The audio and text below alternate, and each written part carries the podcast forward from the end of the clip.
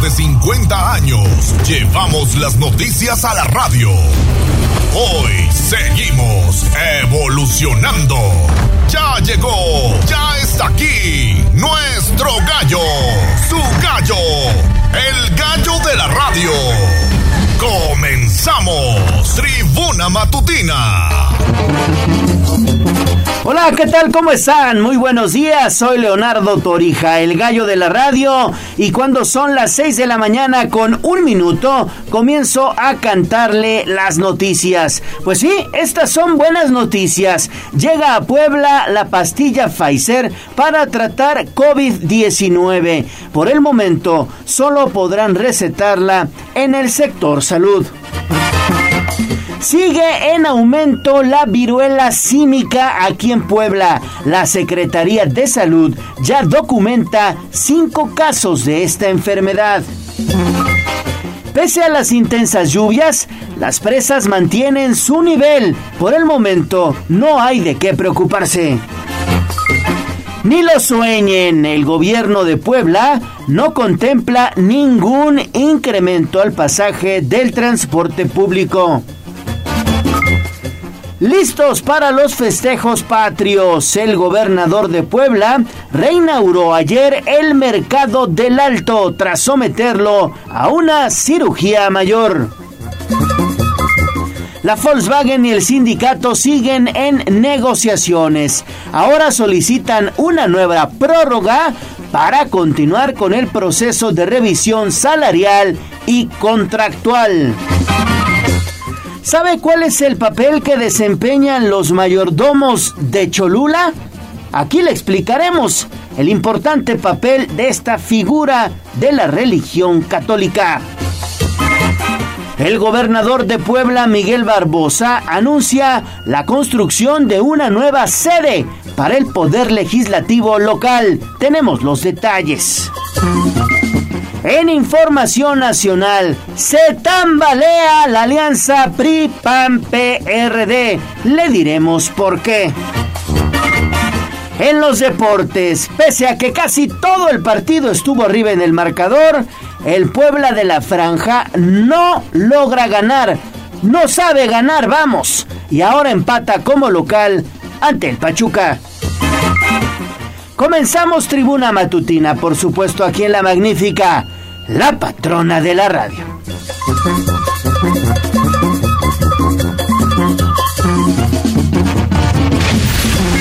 Sitio web, tribunanoticias.mx.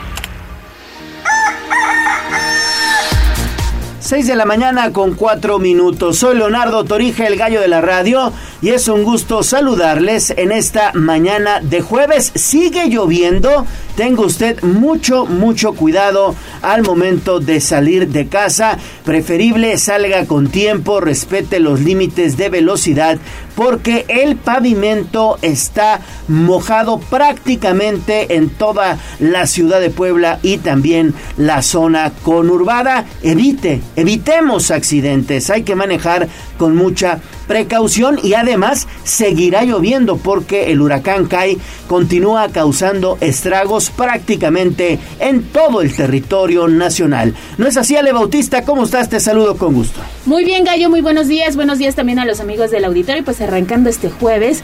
Oye, ya dos días pasaditos por agua, pero Sí. como bien lo dices, la recomendación para los automovilistas a que circulen con mucha precaución y sobre todo se queden bien informados en Tribuna Matutina. Y ya tenemos vías de comunicación abiertas para usted. 242-1312 y recuerde mensajitos de voz 22 23 90 38 10, algún hecho de vialidad, un semáforo descompuesto, un servicio social, lo que quiera compartir con nosotros. Mensajito de voz 22 23 90 38 10 que lo vamos a pasar en vivo. Claro, claro, ahí estaremos escuchándolos a todos ustedes. Evidentemente queremos saber por dónde anda y qué es lo que está pasando. Así que sin más ni más, vámonos con información de la salud.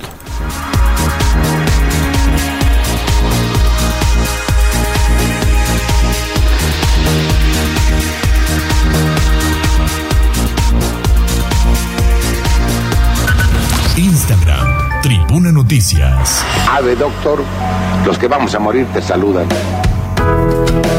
Nuestros consejos de salud en el dispensario. En Tribuna Matutina.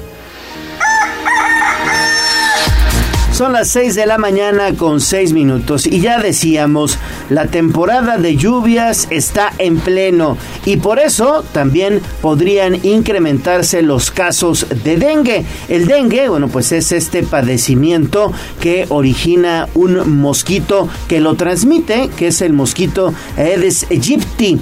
Entonces, bueno, pues vamos a ver son 36 casos de dengue los que se han registrado en esta temporada. Y Liliana Tecpanecatl tiene toda la información. Adelante Lili, ¿cómo estás? Muy buenos días.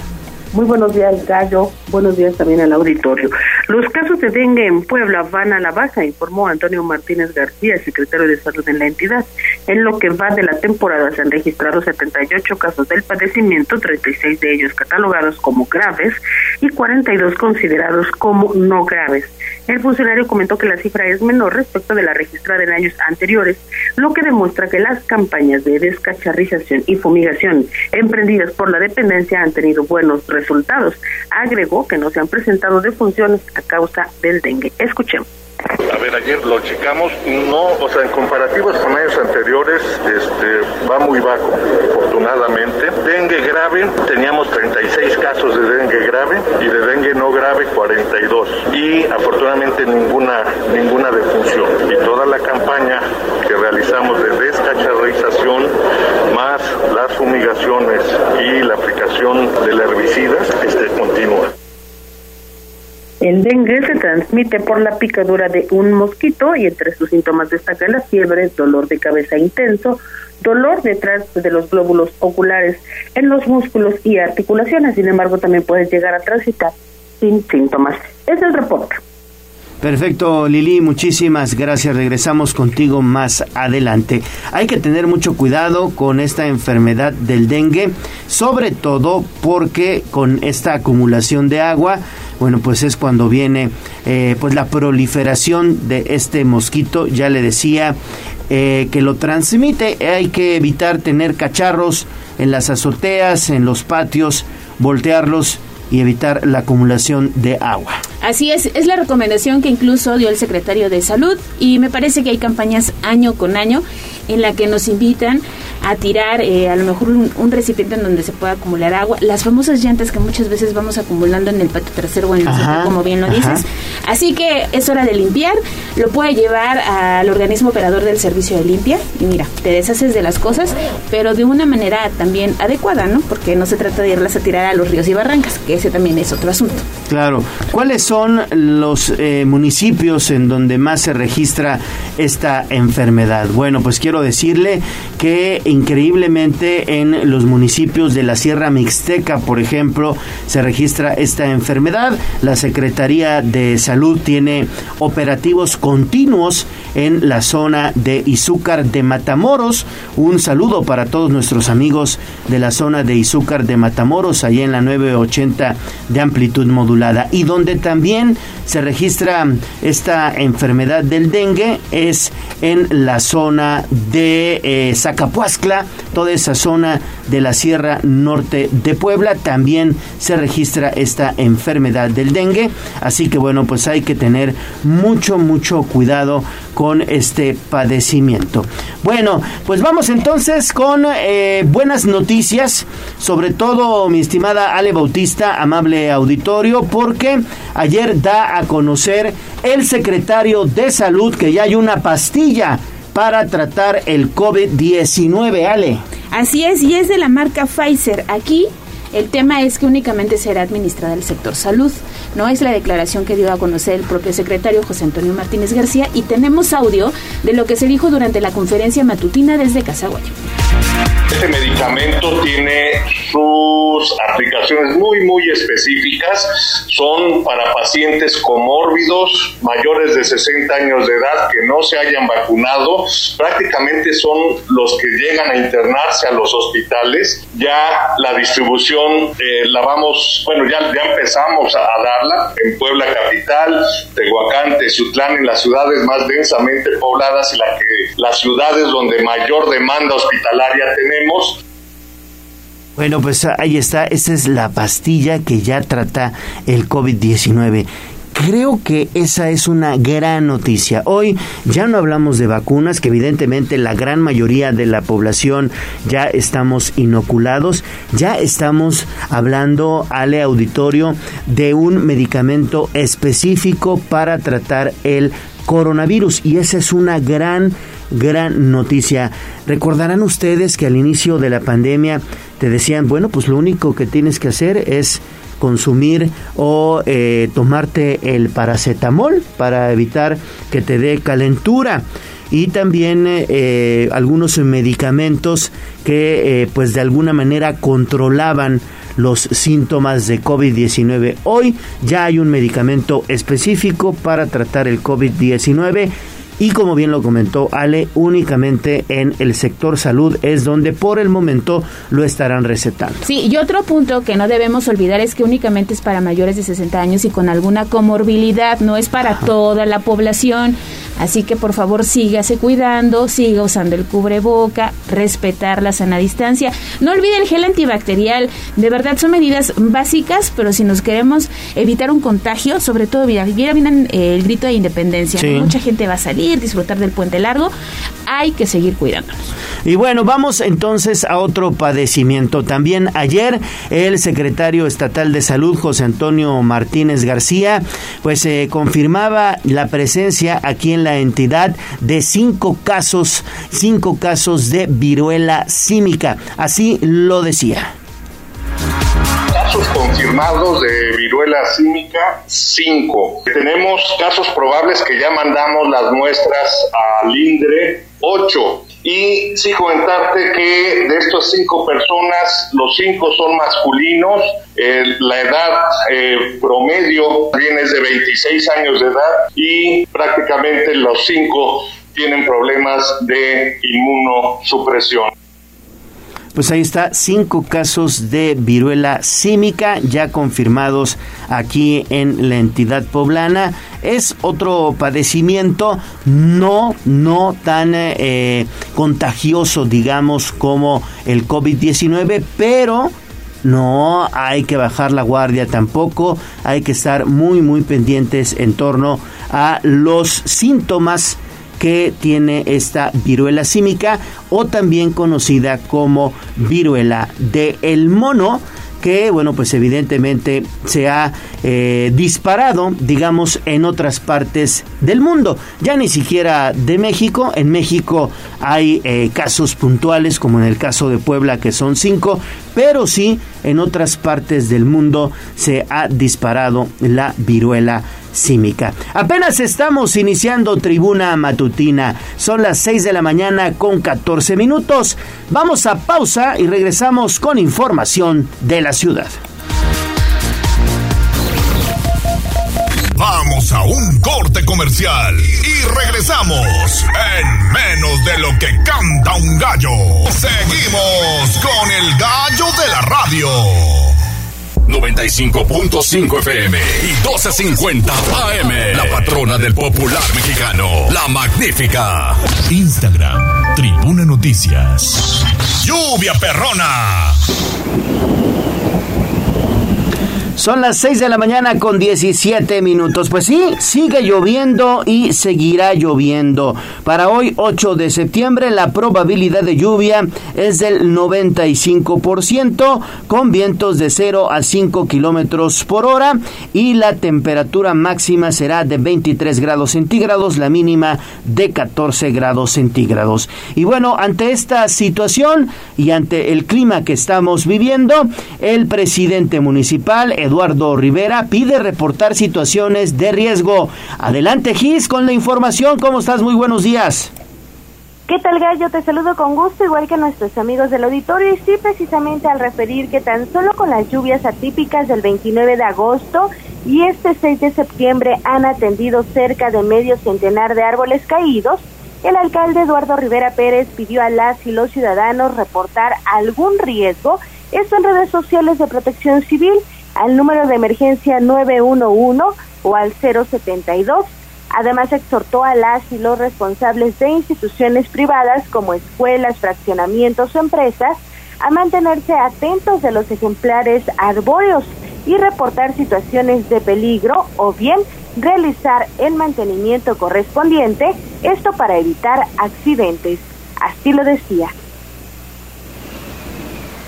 fundamental que la población también nos ayude, que si llegan a observar algún árbol que presente algún riesgo en la vía pública, nos lo reporten a las redes sociales de protección civil y si es necesario al 911 o al 072, pero es muy importante la colaboración ciudadana para que exactamente Protección Civil pueda acudir de manera emergente y retirar o podar el árbol que pueda representar algún riesgo para cualquier persona. Pero también quiero llamar la atención a las instituciones públicas, me refiero a las escuelas, áreas privadas, en donde el municipio no tiene una responsabilidad y no puede entrar a esas instituciones públicas y esas escuelas, fraccionamientos o lugares privados ubiquen árboles que también se encuentren en alto riesgo, nos hagan favor de reportarlo también al área que ya he mencionado. Asimismo, solicitó a las y los conductores del transporte público y privado circular con precaución y salir con anticipación de sus hogares para evitar siniestros durante dicha temporada de precipitaciones fluviales una vez que se tiene el registro de que incrementan. Y en el uso de la palabra, Gallo Gilberto González Labastida, director de Protección Civil, informó que atendieron 58 eventos después de la lluvia de este martes 6 de septiembre, entre ellos 43 inundaciones, una barda a punto de colapsar y 14 árboles que cayeron en diferentes vialidades. Por último, dio a conocer que el punto crítico se presentó a las 19 horas, por lo que llegó al 90% el río a la hacienda así como el puente regulador Puente Negro y también Santuario. Sin embargo, pues disminuyeron considerablemente para este miércoles 7 de septiembre. La información. Oye, Gise, y tenemos más información contigo porque precisamente ayer funcionarios de Gobernación Municipal y también de Protección Civil dieron información sobre los festejos patrios. Ya está todo listo para las calles que van a ser ocupadas en el primer cuadro de la ciudad y se habla de la instalación de más de 300 vendedores ambulantes. Así sale en el marco de las festividades del 15 de septiembre en el Zócalo de la ciudad. El titular de la Secretaría de Gobernación del municipio de Puebla, Jorge Cruz Lepe, dio a conocer que se colocarán 318 carpas blancas de 5 a 17 poniente, por lo que se instalarán entre 350 y 380 ambulantes. En entrevista, el funcionario informó que en las primeras tres calles de 5 a 7, de 7 a 9 y de 9 a 11 poniente se venderán exclusivamente antojitos, mientras que en el resto de espacios se comercializarán productos alusivos a las fiestas patrias. Indicó que se instalarán hasta 16 organizaciones. Las dos más grandes, Doroteo Arango y Antojitos Típicos de Alejandra Leiva, ocuparán el 50% de los espacios que se permitirán a lo largo de 800 metros. Puntualizó que destinarán a 100 elementos de vía pública para vigilar el polígono y garantizar que no se comercialice piratería, alcohol, pirotecnia, entre otros productos. Una vez que señaló, los informales deberán portar pulseras para identificarse, de lo contrario, también serán retirados. Escuchemos. Seguramente encontrarán gente que estará vendiendo lo que ellos llaman o lo que llamamos eh, los artículos de temporada, las banderitas, estarán vendiendo aquellas cuestiones para pintarse y todo esto. Todos ellos ya están eh, de alguna manera en el esquema del diálogo, con ellos hemos tenido intensas eh, pláticas, hemos llegado a acuerdos, acuerdos de que haya una medida, es decir, vamos a tener carpas de 3x3 que van a ir al centro, en donde van a ir espalda con espalda para permitir que a lo largo de las banquetas y todavía con sus 2,50 más otros 50 centímetros, 3 metros de cada lado, la gente pueda fluir independientemente de que vamos a dejar cada... Eh, aproximadamente 40 metros, eh, un retorno para que la gente pueda estar circulando y no tenga que ir hasta el fondo y luego regresarse. En el uso de la palabra, Enrique Guevara Montiel, titular de la Unidad de Normatividad y Regulación Comercial, manifestó que llevaron a cabo 17 notificaciones en mercados para recordar que la venta de pirotecnia está prohibida. De ahí que anunció la próxima semana iniciarán los operativos correspondientes de decomiso. Además dijo que mantienen mesas de trabajo con representantes de la zona metropolitana, esto para determinar el tema de horario libre de venta de alcohol en establecimientos, aunque puntualizó que la responsabilidad deberá de ser de todas y todos los ciudadanos, esto para un consumo prudente. Ya por último, Gilberto González Lavacida, director de Protección Civil, recordó que colocarán ocho arcos de seguridad en el zócalo de la ciudad, esto para evitar el ingreso de artículos que pongan en riesgo a la población, entre ellos picahielos, cinturones y gas pimienta. Informó que habrá también equipos de rescate, bomberos, ambulantes y motobombas. Serán 130 elementos de la policía y tránsito, esto para resguardar la paz social. Ya por último, añadió que desde las 6 horas del 15 de septiembre habrá cierres a la circulación, principalmente en Reforma y Juan de Palafox, 16 de septiembre, 2 Norte, entre otras. La información. Muy bien, Gis, muchísimas gracias. Ya está todo listo para las fiestas patrias. Regresamos contigo más adelante.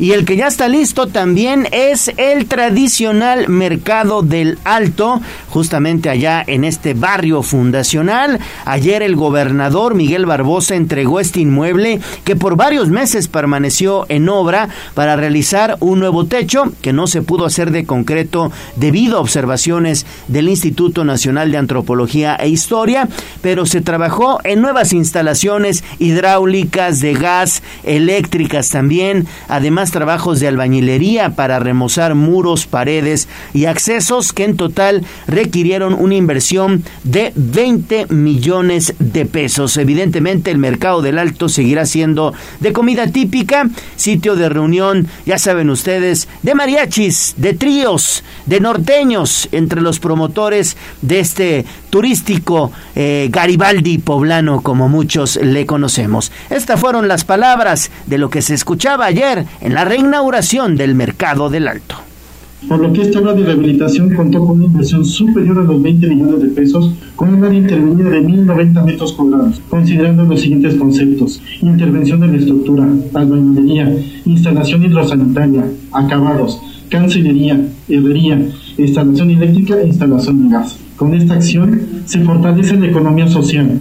No se había mirado hacia este barrio tradicional, hacia el alto y hacia su mercado. Precisamente acá se fundó no dejen que la politiquería los contamine. No dejen. Esa es una garantía que mi gobierno le da a todas las gentes del pueblo. Yo, de verdad, en ninguna reunión les he dicho a los comerciantes, líderes, sí, pero a cambio de, así se lo yo nunca he puesto ninguna condición. Porque la gente se convence de un trabajo cuando se ve un trabajo honesto. Quedan pendientes, los vamos a ir cumpliendo.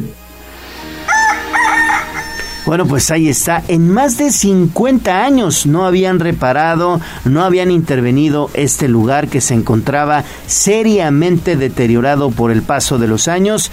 Yo, la verdad, ni siquiera sabía que se llamaba Mercado José María Morelos y Pavón. No, todo el mundo lo conoce como el Mercado El Alto y es muy común que acudamos a comer, a disfrutar a lo mejor de unas enmoladas, unas chalupitas y disfrutar de la música. Un molazo de panza. no, no, no es mi favorito. Sí. Paso. No, no me gusta, no. Prefiero bueno, pozole. Ya si yo vamos por el mole.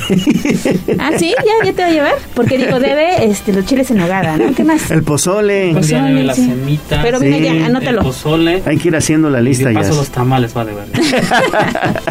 bueno, pues un lugar histórico. 1930 fue su inauguración, su fundación. Sí. Cumple 92 años y además quedó de 10 para irse a tomar la foto y aprovechar y comer, ayudar a los comerciantes de esa zona y escuchar a los mariachis.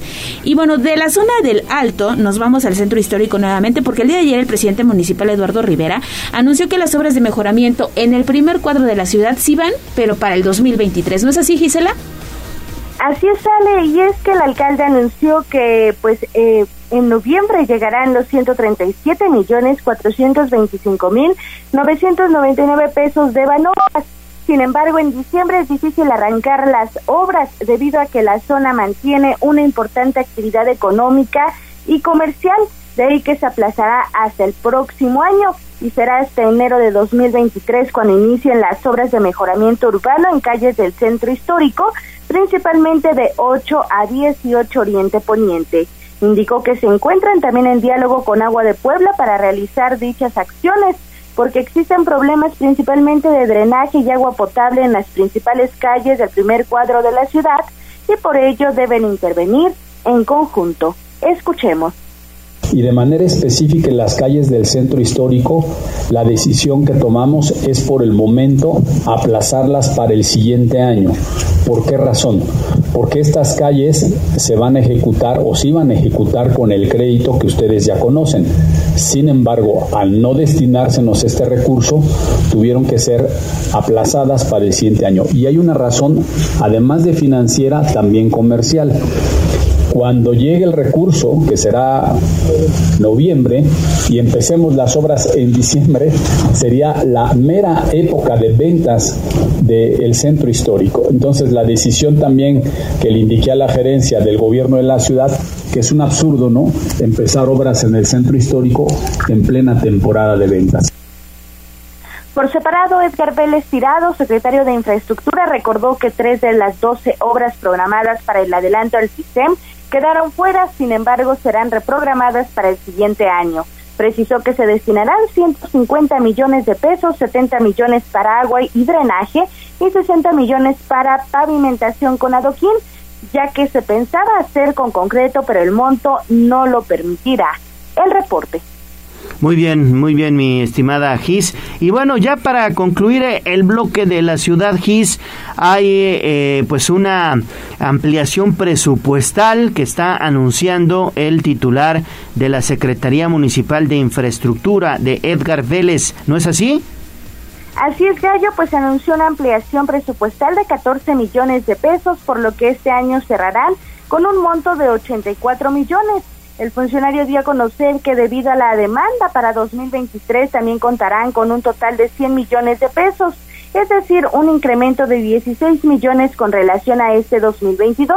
Y es que precisó, las lluvias atípicas que se han presentado recientemente han complicado las condiciones en la capital poblana, de ahí el aumento de recursos. Escuchemos.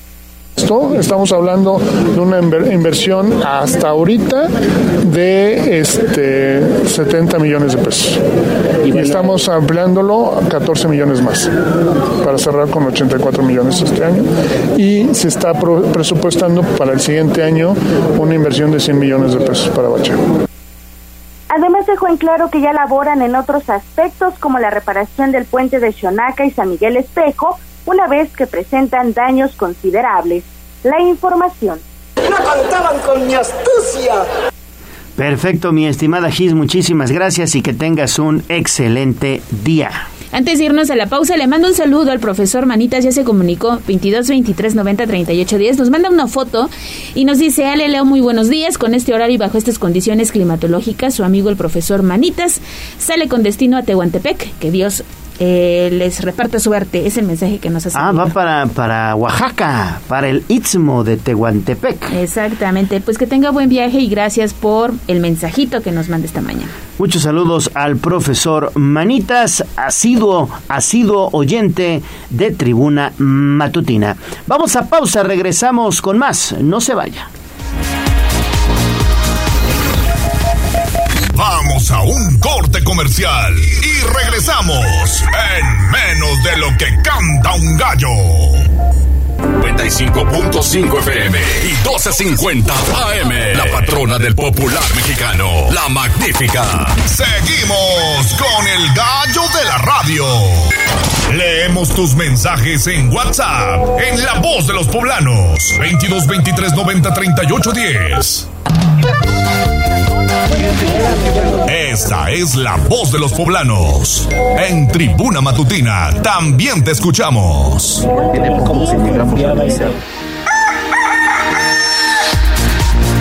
25 minutos antes de las 7 de la mañana, que no se le haga tarde. Ahora vamos con la voz de los poblanos, Ale Bautista. Le damos voz, le damos voz a nuestro auditorio. Así es, recuerde que estamos recibiendo mensajitos de voz 22 23 90 38 10 para que nos haga llegar ahí algún hecho vial, un servicio social, lo que quiera compartir con nosotros. Y agradezco esta mañana la terminación 4139 que nos hace el siguiente reporte. Muy buenos días. La unidad 77A iba con exceso de velocidad hacia la zona de Plaza Dorada. Esto sucedió a la altura de Avenida Nacional. Les voy a mandar los audios porque el conductor se puso muy agresivo con los pasajeros y ojalá me puedan ayudar a reportarlo a la Secretaría de Movilidad y Transporte porque esta situación no se puede permitir. Con mucho gusto espero los mensajitos de voz y hago el compromiso de hacer este enlace con la autoridad estatal para que den pues ahí una solución a lo que están padeciendo los usuarios del transporte público de esta unidad 77A. Y así quieren aumento del pasaje. No, pero quieren, ya, pero no se los van a dar. Ya están ahí. No, que aumento, que no sé qué. Empiezan a inventar cosas. Pónganse a brindar un buen servicio, por favor. No queremos generalizar porque hay buenas unidades y también buenos choferes, pero la gran mayoría, de verdad, no es posible que sigan brindando ese tipo de servicio.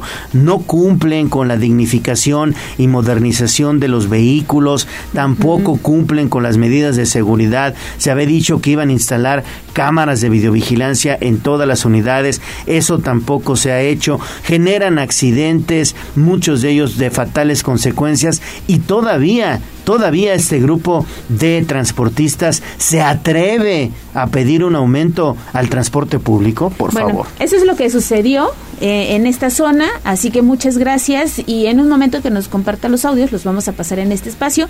Recuerde 22 23 90 38 10. Todos estos reportes que ustedes nos comparten los subimos a arroba tribuna vigila para hacer ese enlace entre ustedes y la autoridad. Información de economía.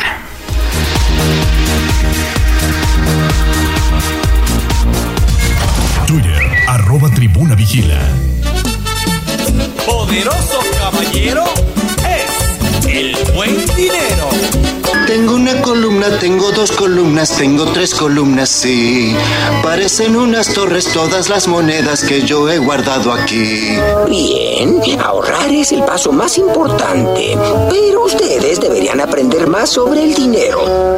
El granero. Aquí nuestros consejos de economía. En Tribuna Matutina.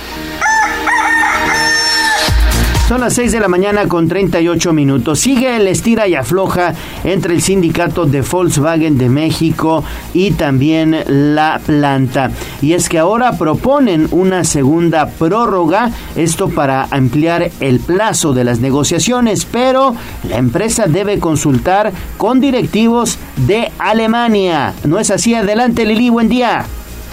Buenos días de nueva cuenta a ti al auditorio. Pues mira que los integrantes de la Comisión Revisora del Sindicato Independiente de Trabajadores de la Industria Automotriz Volkswagen viajaron este miércoles a la Ciudad de México para proponer una segunda prórroga y ampliar el plazo de las negociaciones. En el marco de la revisión contractual de este 2022, los representantes de los trabajadores expusieron ante el Centro Federal de Conciliación y Registro Laboral la necesidad de contar con más días para continuar con el proceso y evitar la huelga programada para el próximo viernes. Representantes de la empresa señalaron que deben consultar con directivos en Alemania antes de sumarse a la solicitud de un periodo extra para la negociación, ya que eso implicaría su disposición de poner una nueva oferta de incremento sobre la mesa, lo cual no ha ocurrido hasta ahora. Después del análisis y retroalimentación por parte de los integrantes de la comisión revisora, se determinó por votación unánime plantear la solicitud de prórroga ante la juez para dar paso a buscar una solución al proceso de revisión salarial y contractual, siempre y cuando la empresa manifieste su interés en renegociar el convenio con fecha del 20 de julio del año en curso. Eso es parte de lo que señala el comunicado que se hizo llegar anoche a los sindicalizados.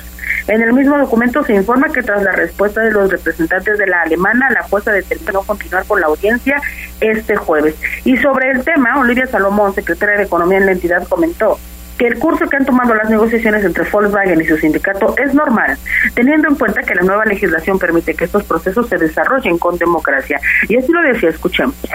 Esas cosas suceden en, todos lados porque es parte de la democracia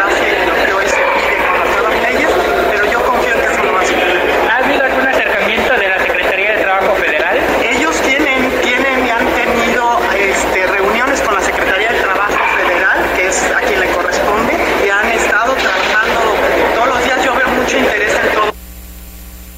La funcionaria comentó que el proceso de negociación entre ambas partes continúa en los tribunales federales y consideró que la huelga y confío, perdón, en que la huelga se evite. A través del comunicado que eh, difundió el sindicato, pues llamó a sus agremiados a hacer caso omiso a la información que se vierte a través de canales no oficiales. Es el reporte. Sí, Lili, llaman a hacer caso omiso de la información que se vierte, pero no han obtenido de, de parte de algunos compañeros, incluso también de ti, una entrevista en donde se explique cuál es la situación real de lo que está pasando. Eso también es cierto, eh, todos los días, básicamente desde que hemos entrado en este periodo, pues ya donde prácticamente eh, empezó la incertidumbre, ¿no? Respecto de la huelga eh, yo muy temprano, y te hablo de una experiencia personal, escribo a la gente de prensa, ¿no? Preguntándole algún reporte y cuando bien me ha ido, me responden por ahí de las 4 de la tarde diciéndome, no, hoy no hay nada. Eh, la verdad es que la información que nosotros le hemos podido llevar a nuestro auditorio es gracias a las fuentes internas que eh, con las que tenemos contacto, trabajadores de muchos años, gente que está involucrada no de ahora, sino de siempre en estos procesos, porque la gente de Volkswagen es hermética, pero también dentro de su propio sindicato son muy participativos, Gallo. Eh, son eh, técnicos que tienen como muy este espíritu, ¿no? De ser combativos, de efectivamente eh, luchar por sus intereses grupales, gremiales. Y bien dices, la verdad es que parte del sindicato no le ha servido mucho su estrategia de comunicación. Siento que el hecho de no hablar quizá con, con claridad, de no haber hecho más trabajo de información entre las bases, es lo que ha generado pues también la incertidumbre y la desinformación entre sus propios agremiados. Es correcto. Bueno, pues vamos a estar pendientes, ojalá y brinden un poquito más de información en el sindicato. Regresamos contigo en un minutito, no te vayas porque hay información de El Pozole. Así es, saquen calculadora porque todo está por los cielos. Ya ni las tostadas te salen baratas hoy en día. Están reportando ya muy tempranito que el kilo de la tortilla en algunos puntos de la ciudad supera los 20 pesos. Fíjate. Y Avi González se dio la tarea de hacer un recuento de cuánto nos cuesta hacer pozole previo al 15 de septiembre. Adelante, Avi. ¿Qué tal, Ale, Gallo? Muy buenos días. Efectivamente, y miren, es que les comento que el festejo para las fiestas patrias está a la vuelta de la esquina y las familias poblanas celebran con diferentes platillos típicos del país, entre los que destacan el pozole en sus diferentes versiones.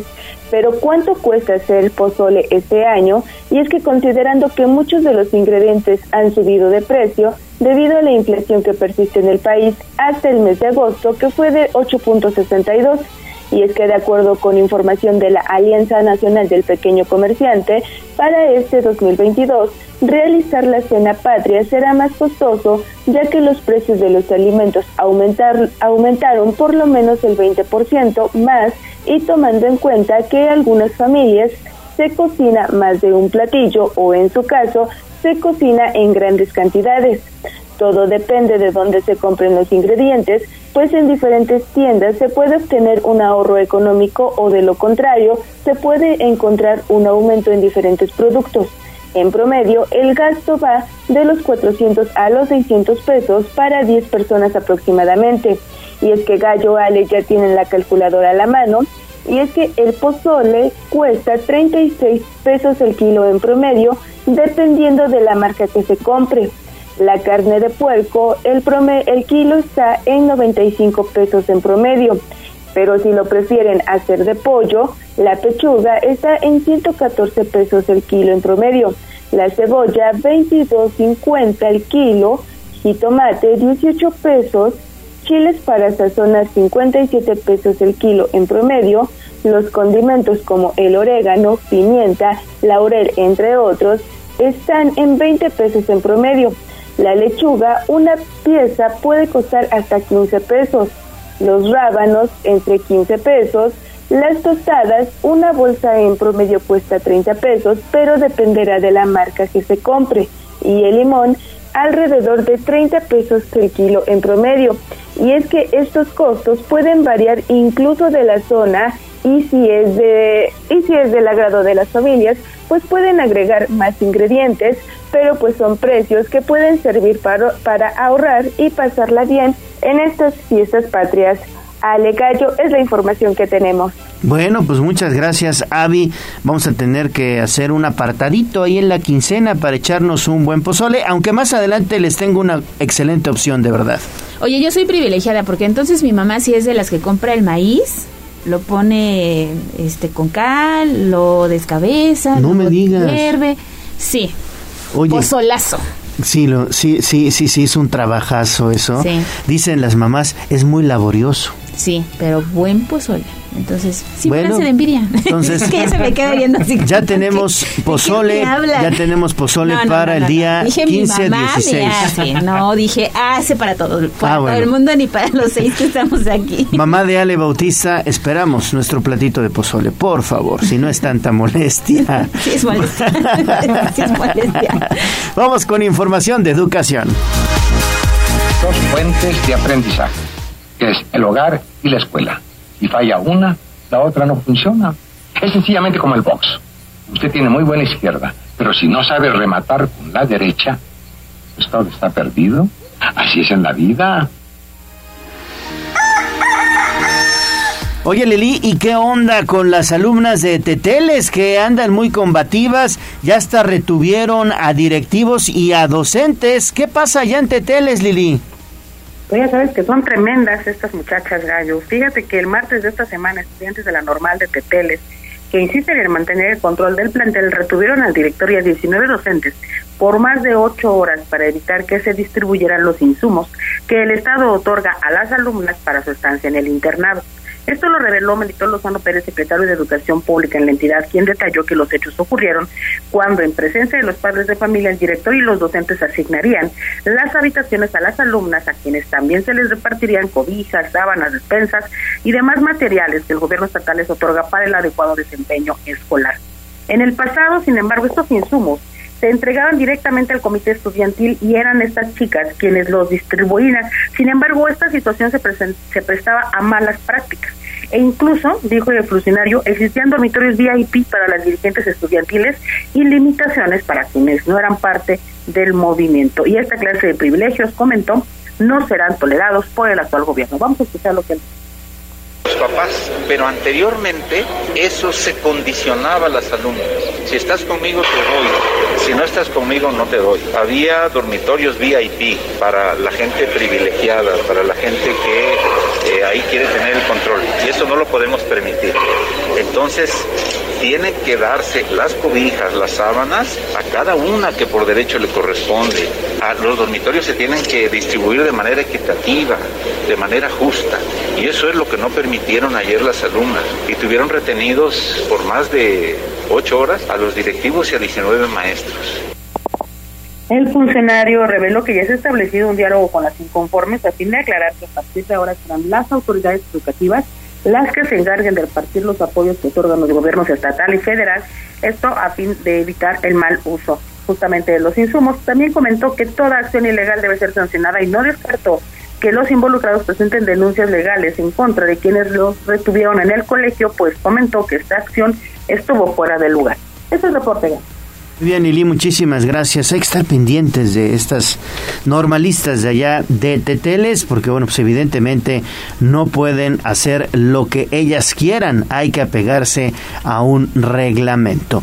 Vamos a pausa y regresamos con más. Tenemos ya las mañanitas.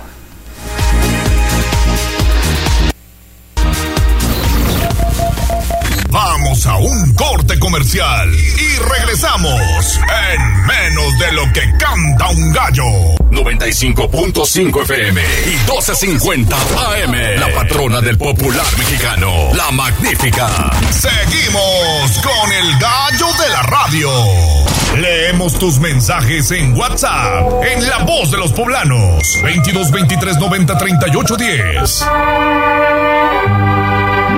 Son las 6 de la mañana con 51 minutos y estamos en condiciones de felicitar a todos nuestros amigos radioescuchas que están de manteles largos, cumpliendo años o también festejando su santo. Recuerden que el gallo de la radio y la voz de los poblanos festeja con todos ustedes y además por cortesía de Pastelería 520 la hora del postre les obsequia un pastel mediano un pastel mediano. Así que si ustedes están de manteles largos, comuníquense con nosotros. Mándenos por favor un mensaje de voz al 22 23 90 38 10. 22 23 90 38 10. Y díganos qué está festejando y por qué quiere el pastel. Así es, fíjate que el día de hoy el santoral está dedicado para quienes llevan el nombre de Adela y también de Adrián. Pero hoy es día del fisioterapeuta, así que si alguien del auditorio nos está escuchando y quiere este pastel, comuníquese con nosotros. Ya dio aquí la dinámica el gallo, pero también es el Día Internacional del Periodista. Fechas importantes este jueves 8 de septiembre. Adela y Adrián. Así es. Pero Felicidades. si alguien es fisioterapeuta, ¿te parece? Y quiere el pastel y festejar a lo mejor con eh, la gente que acude a alguna cita el día de hoy o con familiares y amigos, lo puede hacer. Claro, son cinco sucursales en Puebla y dos en Tlaxcala. Pastelería 520 le obsequia este pastel mediano para que celebre su santo o también su cumpleaños. Pastelería 520, la tradición de una nueva generación. Puede encontrarlos también en 520.mx. Ahora sí, señor sereno, le agradezco su favor. Twitter, arroba tribuna vigila. Lluvia perrona. ¿Por dónde sí y por dónde no? 6 de la mañana con 53 minutos. David Becerra, ¿en dónde andas? ¿Qué te has encontrado? Adelante, buen día. Mi querido Gallo, Ale, buenos días en este jueves. Estamos patrullando ahora en la zona del centro histórico. Y es que sigue lloviendo, como bien dices, en diversos puntos de la ciudad. Y bueno, estas calles, Juan de Palafox y Mendoza, es una de las arterias que está totalmente encharcada. Desde, bueno, todo Avenida Juárez, eh, la 11 Sur y toda esta zona del centro histórico.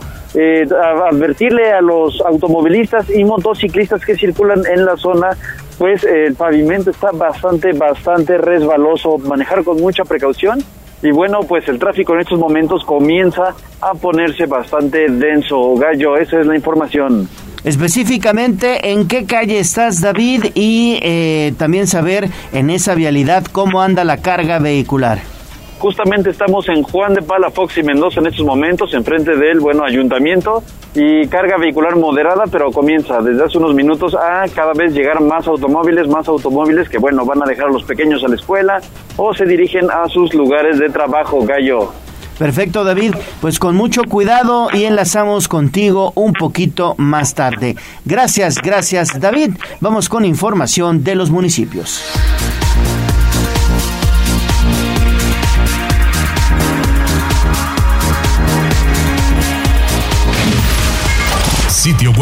tribunanoticias.mx.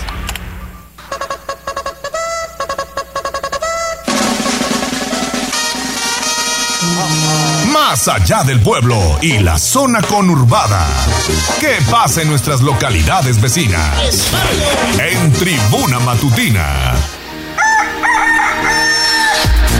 Son las 6 de la mañana con 55 minutos y nos vamos hasta Tehuacán con el reporte muy puntual de lo que ha acontecido en esta región, una de las más importantes de Puebla. Buenos días, Servando.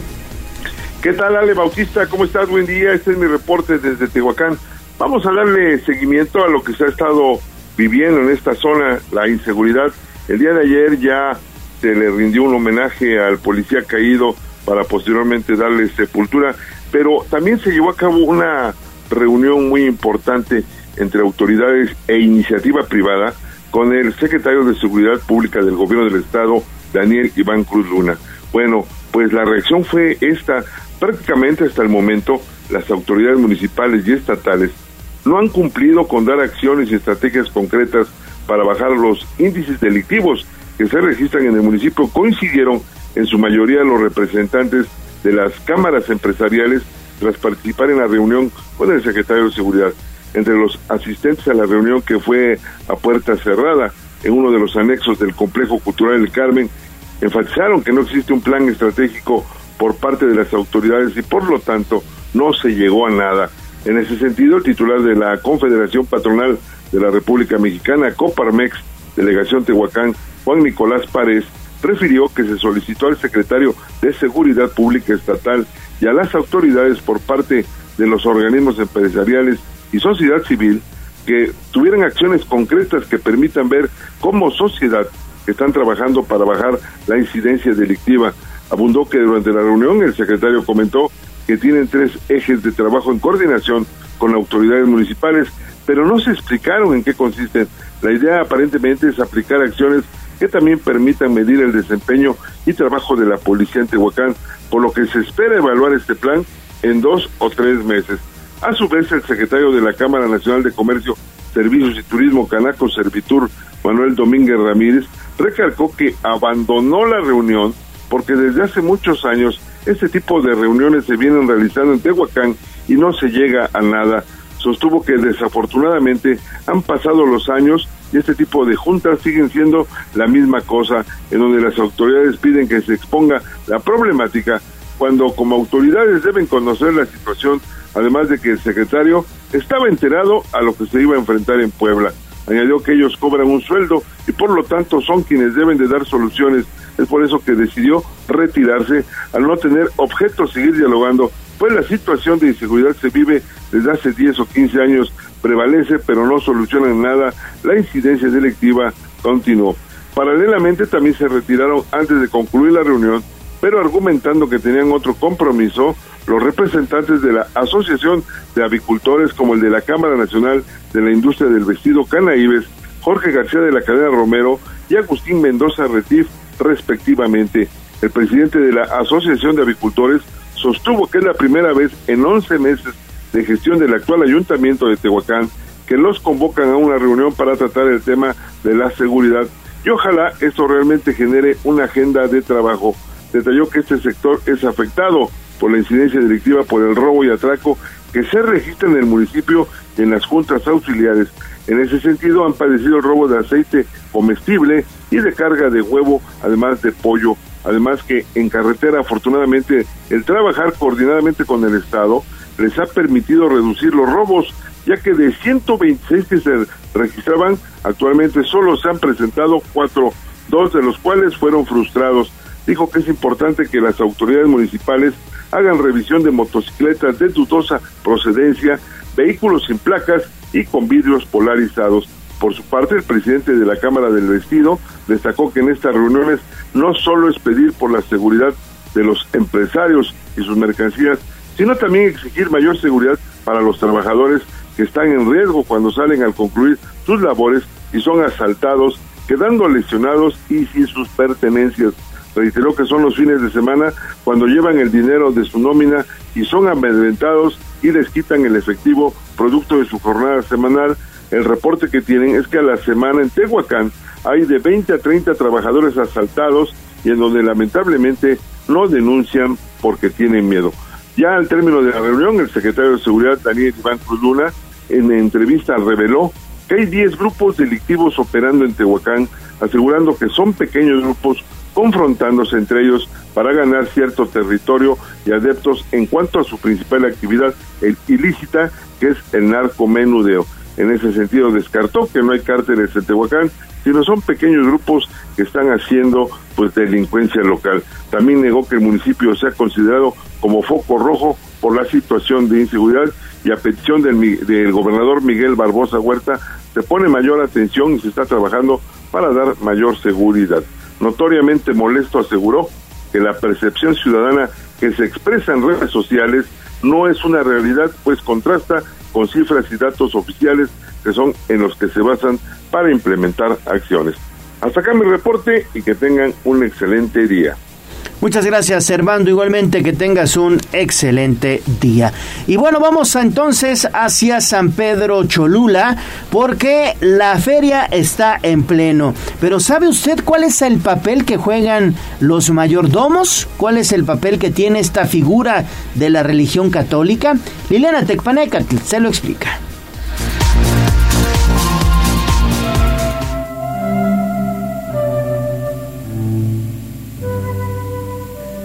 San Pedro Cholula es famoso, en primer lugar, por tener una iglesia para cada día del año. Al paso del tiempo se ha revelado que esta es una leyenda. Ello, sin embargo, no resta importancia a la sólida estructura de gobierno que rige a sus feligreses católicos, las mayordomías. Un mayordomo es la persona que durante un año asume el cuidado de un templo. Además de realizar labores de limpieza y mantenimiento del inmueble, organiza la fiesta patronal y las festividades menores y administra las aportaciones económicas de la comunidad.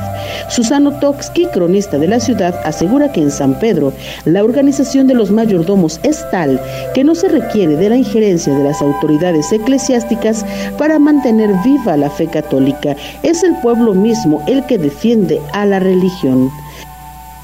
Entonces es como hemos logrado sobrevivir durante 500 años. Yo a veces he cometido el atrevimiento de pensar que si algún día se fuera el clero secular, Cholula seguía siendo religiosa, porque con la, orden, con la organización de mayordomos tenemos asegurado la supervivencia de las tradiciones de los barrios de Cholula. Antes de levantar la mano para ser mayordomo hay que participar en la organización de fiestas menores, de las actividades religiosas del barrio, contribuir con la iglesia y sobre todo es necesario tener dinero, mucho dinero, y gastarlo en comidas, pirotecnia, flores y música. Es muy caro ser mayordomo, se sabe de gente que ha tenido que vender un terreno, ha tenido que vender propiedades para cumplir, pero es la manera de trascender en su comunidad. Y en la fiesta patronal tienes que darle necesariamente pierna de guajolote a los principales, a todo el conjunto de principales que son treinta y tantos principales que sobreviven.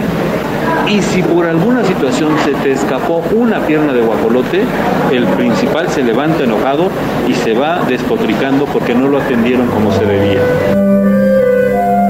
En San Pedro Cholula hay 10 barrios y cada uno tiene un mayordomo.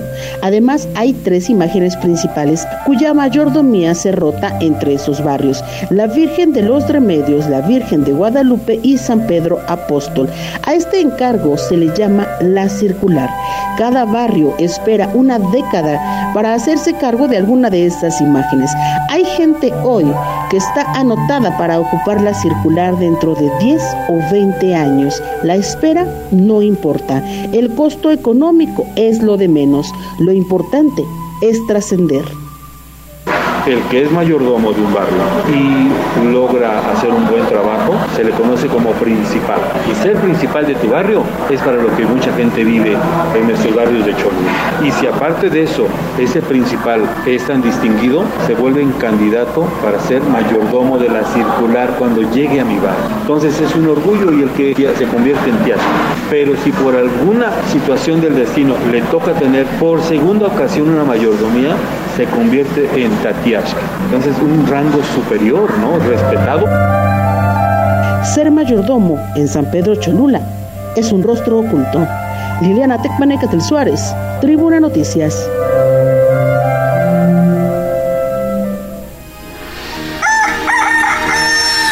Pues ahí está el papel de los mayordomos ahí en San Pedro Cholula, que se necesita, se requiere pues mucho, mucho dinero para cumplir con lo que manda la religión.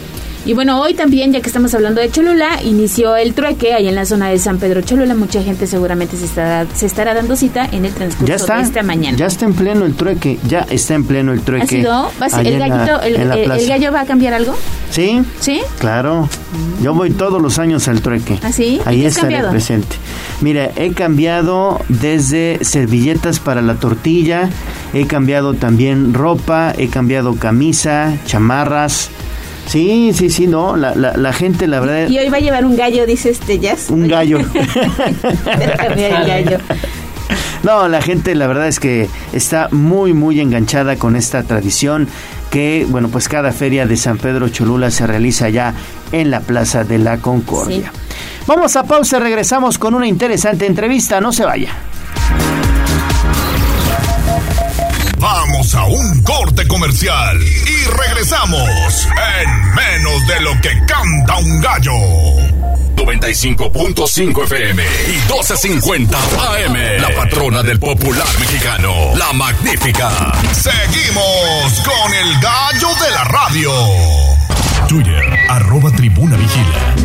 Y esta va para todas aquellas que son como una chica que yo conozco. El Corral. La entrevista sin tapujos.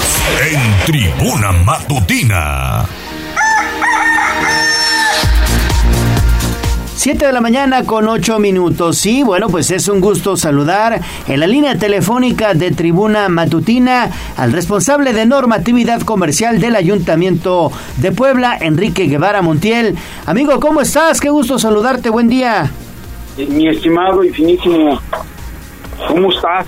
Bien, bien, bien, muchas gracias. Pues acá platicando contigo, sobre todo para conocer, bueno, pues cuáles son, digamos, las actividades que vas a desarrollar en tu área para, pues evidentemente, que todos los eh, comerciantes se conduzcan como debe ser en estas fiestas patrias, en lo que viene prácticamente ya la próxima semana. Claro. Bueno, a ver, este, mi estimado Leo, lo primero ya le buenos días. Buenos lo días. primero que les, les diría yo es que el, el presidente municipal Eduardo Rivera Pérez, en esta estrategia de, de seguridad de Escudo Puebla para tener una mejor eh, seguridad en estas fiestas, lo primero es el tema del control eh, de la venta en los mercados municipales de la pirotecnia.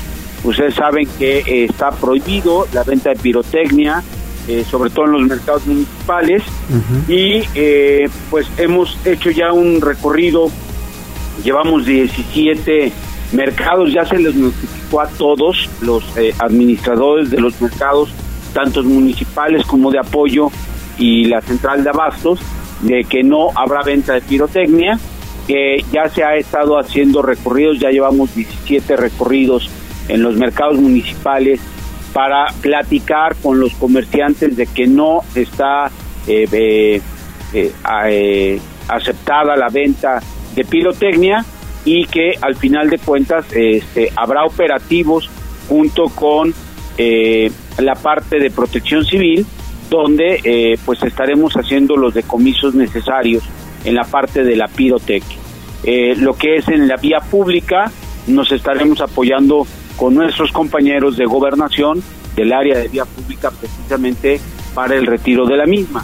Esto es por la seguridad de todos los poblanos. Recordemos que eh, el almacenar eh, el tipo de cohetes eh, provoca que en algún momento dado un chispazo, pues eh, lamentablemente pueda haber algún algún daño mayor y literalmente el presidente Eduardo Rivera nos ha incluido en ese sentido el que hagamos este tipo de acciones y es la que hemos venido haciendo para, para mejorar Puebla, ¿no? Contigo y con rumbo es un tema que nos interesa que precisamente la ciudadanía participe y que sea con ellos, ¿no?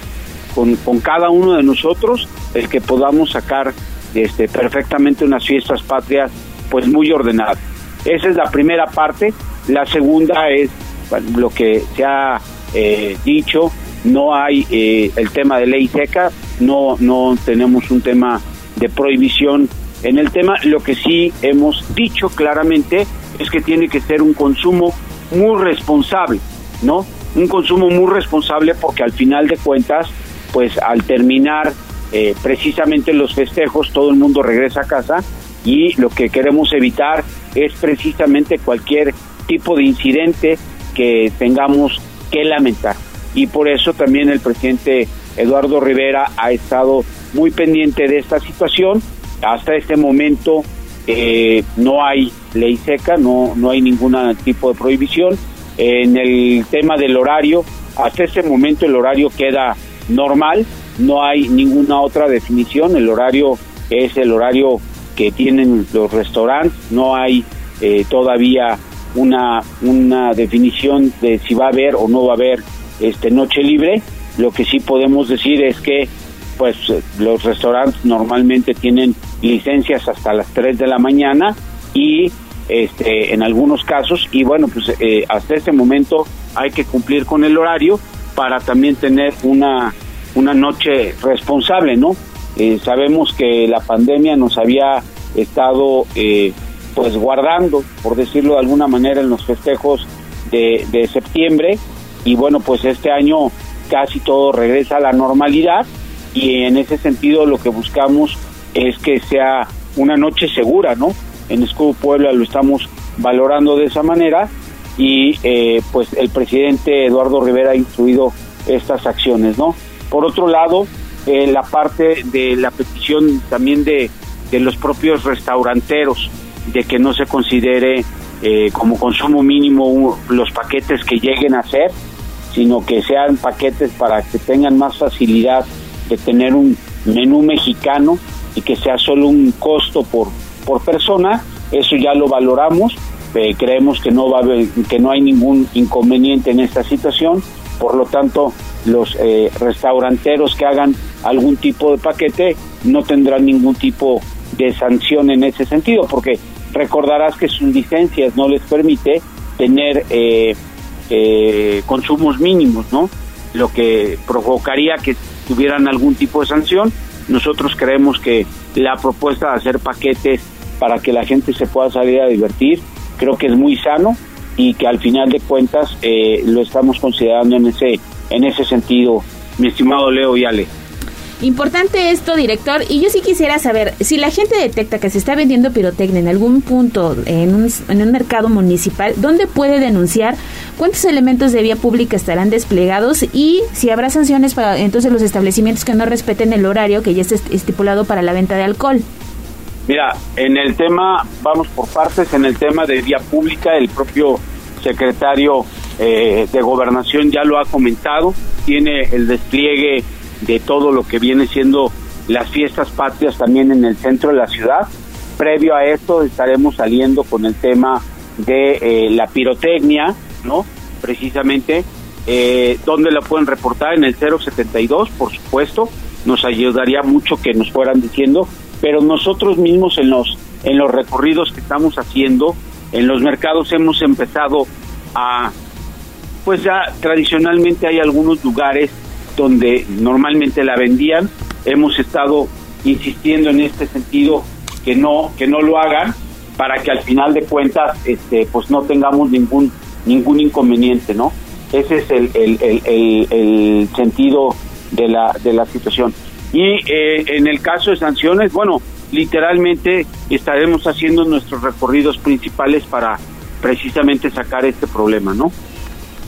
Perfecto. Bueno, pues estaremos muy pendientes, mi estimado Enrique, en torno a estas acciones que, bueno, pues evidentemente lo único que todos deseamos es que no exista ningún problema mayor el día de los festejos patrios, 15, 16 de septiembre, y que todos, bueno, pues festejemos, pero festejemos de manera consciente y con medida, ¿no?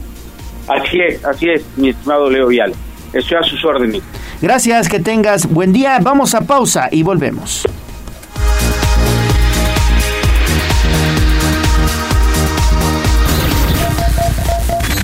Vamos a un corte comercial y regresamos en menos de lo que canta un gallo. 95.5 FM, 1250 AM, frecuencias magníficas. Escúchanos. Seguimos con el gallo de la radio.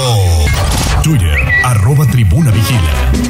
Y esta va para todas aquellas que son como una chica que yo conozco. Corral. La entrevista sin tapujos. En tribuna matutina. Bueno, son las 7 de la mañana con 19 minutos. Hoy es jueves, jueves de la Benemérita Universidad Autónoma de Puebla y es un gusto saludar en la línea telefónica a Yemina Barbosa. Ella es directora de Educación Media Superior de la UAP. ¿Cómo estás, maestra? Muy, muy buen día. Muy buenos días. Me da mucho gusto estar en su programa y saludar al público también junto con ustedes. Pues platícanos un poquito, maestra, cuál es el objetivo de este plan de rescate del nivel medio superior que, bueno, pues evidentemente está impulsando también la UAP. Así es, pues el plan de rescate 2022 tiene como objetivo darle oportunidad a aquellos jóvenes que no lograron culminar su preparatoria porque adeudan de una a cinco materias. Y pues es la oportunidad de poder eh, en los meses de octubre y noviembre cursar esas materias que les faltan y poder lograr su certificado.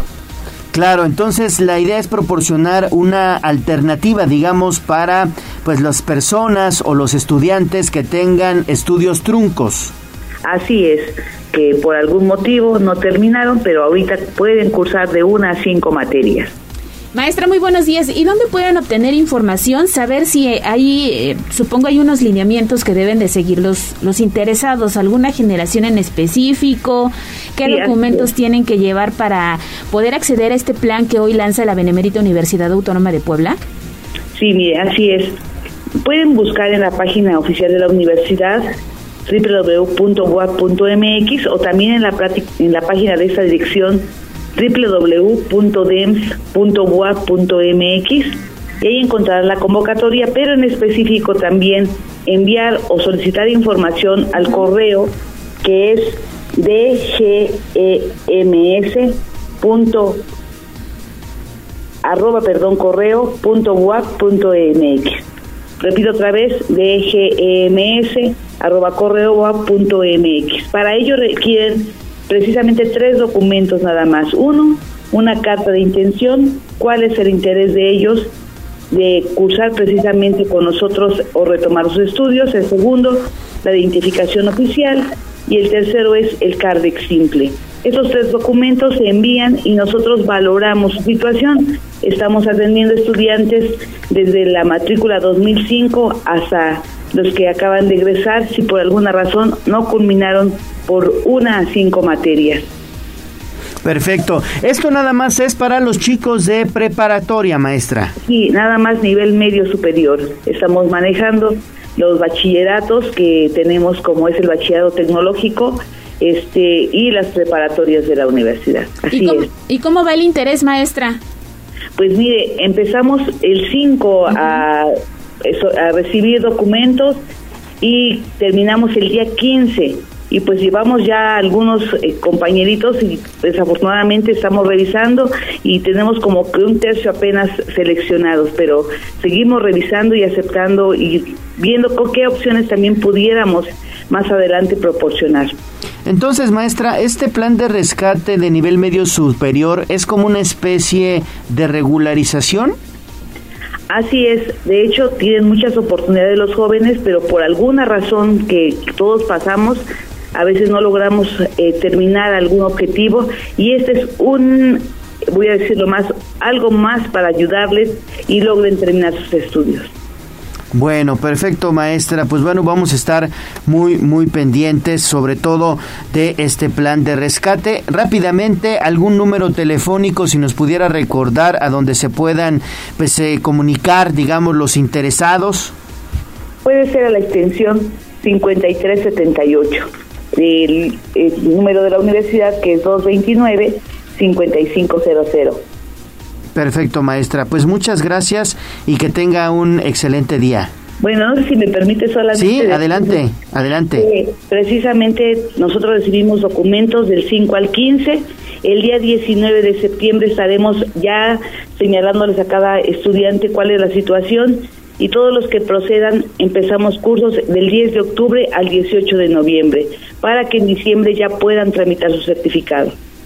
Ah, bueno, perfecto. Pues le agradecemos como siempre la comunicación para Tribuna Matutina y bueno, pues les deseamos todo el éxito en este plan que tiene la Benemérita Universidad Autónoma de Puebla. Gracias a Gemina gracias, Barbosa. Y a todos los oyentes. Muchas gracias. Gracias, que tenga un excelente día. Y apúrense porque ya quedan poquitos días hasta el 15 de septiembre para poder hacer uso de este esquema que lanza la máxima casa de estudios. Muy bien, pues vamos a, a, otras cosas. Si podemos enlazar también a Liliana Tequepanecatl para que nos diga en torno a la información de la política. Y es que ayer déjeme comentarle que hubo mucha actividad en el Congreso del Estado de Puebla. Y es que Sergio Salomón Céspedes Peregrina, presidente de la Junta de Gobierno y Coordinación Política en el propio Poder Legislativo, bueno, pues rindió a nombre de los 41 diputados lo que es ya el informe de actividades del primer año de labor de la sexagésima primera legislatura y bueno, pues aprovechó para llamar a sus compañeros a luchar contra la desigualdad. Vamos con información de la política. Sitio web tribunanoticias.mx Se decreta un receso hasta que se restablezca el orden. No te hagas pato. Vamos con información de la política. En Tribuna Matutina. 7 de la mañana con 25 minutos. Ya se lo adelantaba. Ayer el presidente del Congreso del Estado, Sergio Salomón, rindió su informe legislativo. Adelante, Lili. Muchas gracias, Gallo. De nueva cuenta te saludo con mucho gusto. Pues efectivamente, Sergio Salomón Céspedes Peregrina, presidente de la Junta de Gobierno y Coordinación Política en el Congreso local, rindió a nombre de los 41 diputados el informe de actividades del primer año de labor de la 61 legislatura. Aprovechó para llamar a sus compañeros a luchar contra la desigualdad social e impedir que el pasado los alcance. Los invitó a renovar valores y principios y saldar la deuda histórica de los gobiernos anteriores con el pueblo de México. Vamos a escuchar parte de lo que decía Sergio Salomón Céspedes. Coincidimos en que tenemos que ser parte de la lucha contra la deuda histórica que le han dejado otros gobiernos a los mexicanos, entre los que estamos las y los poblanos. Sabemos que la desigualdad duele y cuando hay pobreza e injusticia duele el doble. Por eso, con la fuerza de mi convicción y el sentido que me da mi razón, invito respetuosamente a mis compañeras y compañeros diputados a que seamos mujeres y hombres que tengamos la capacidad para renovar nuestros valores y principios informó que se desarrollaron 70 sesiones públicas, se presentaron 484 iniciativas, 288 puntos de acuerdo y se aprobaron 77 decretos, así como 133 acuerdos ante la presencia de Miguel Barbosa, gobernador de Puebla, y Héctor Sánchez, presidente del Tribunal Superior de Justicia, líder del Congreso, también informó que se aprobaron tres nuevos instrumentos jurídicos, la ley de aranceles para el cobro de honorarios de abogados y licenciados en Derecho, la ley de transporte y la ley de atención y prevención de la contaminación visual. Y auditiva.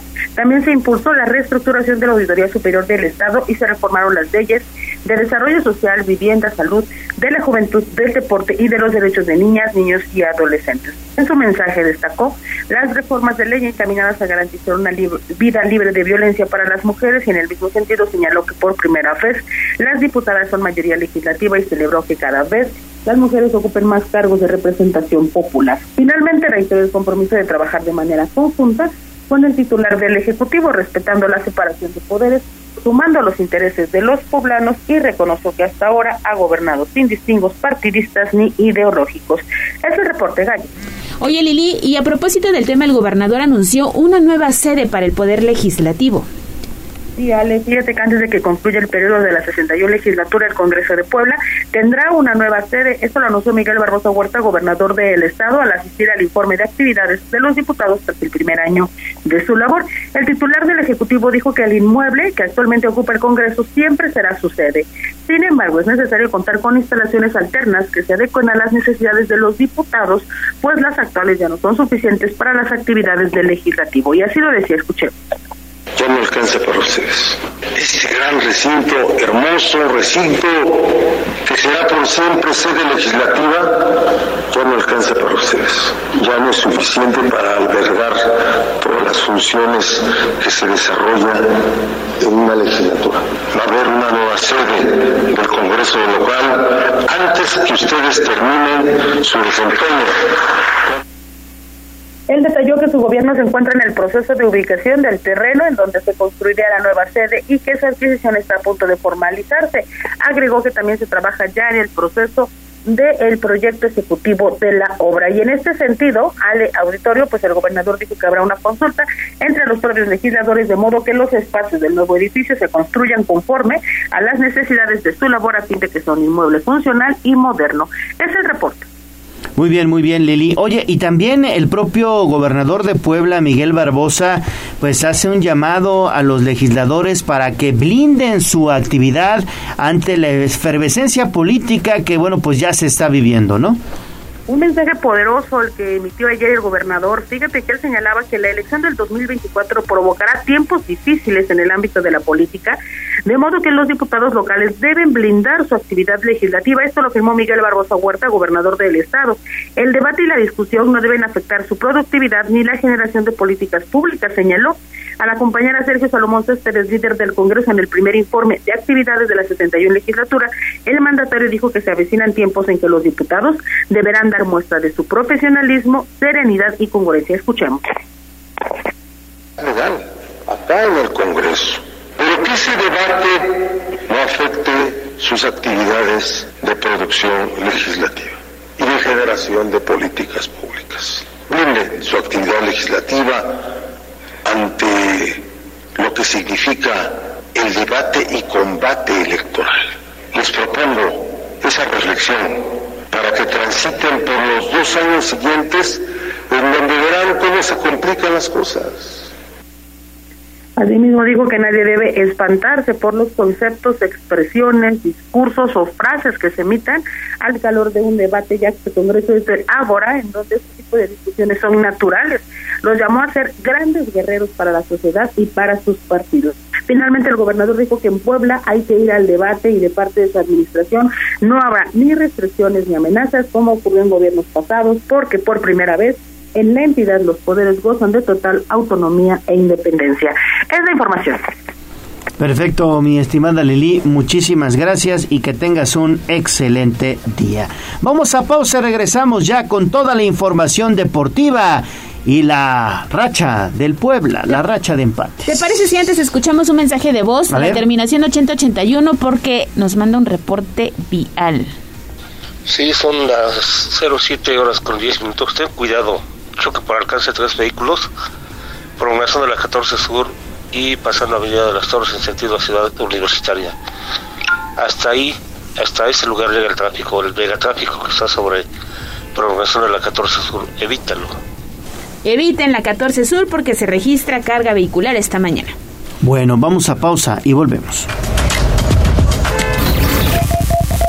Vamos a un corte comercial y regresamos en menos de lo que canta un gallo. 95.5 FM, 1250 AM, frecuencias magníficas. Escúchanos. Seguimos con el gallo de la radio.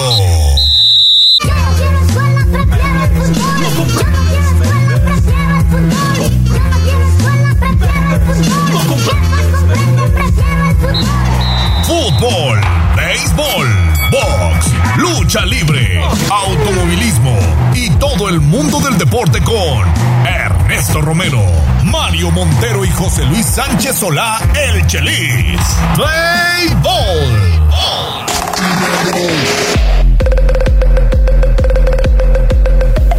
Hola, hola, muy buenos días. Ya estamos con la información deportiva, justo cuando son las 7 de la mañana con 35 minutos. Y en esta ocasión le damos la bienvenida a Javier Castellanos Nava, parte del comité organizador del Duatlón Puebla, que se estará organizando en próximos días. También saludamos con gusto al gallo, al gallo de las noticias. Señores, muy buenos días.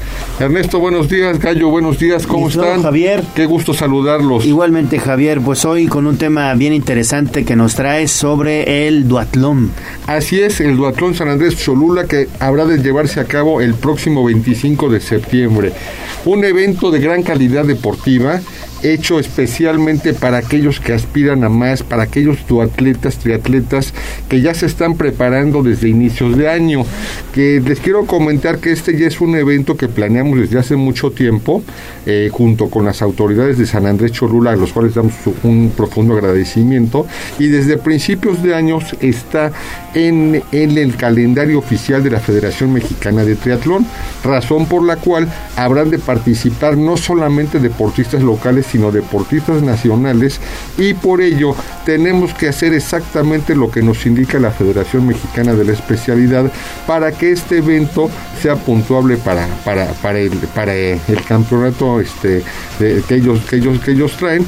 Y bueno, eh, por esa razón, pues hemos estado trabajando en la calidad, en la medición exacta de los, de los eh, del trayecto que habrá de, de, recorrer el duatlón. Hay que recordar que primero iniciamos 5 kilómetros corriendo, luego 30 kilómetros sin bicicleta y finalmente 5 kilómetros corriendo.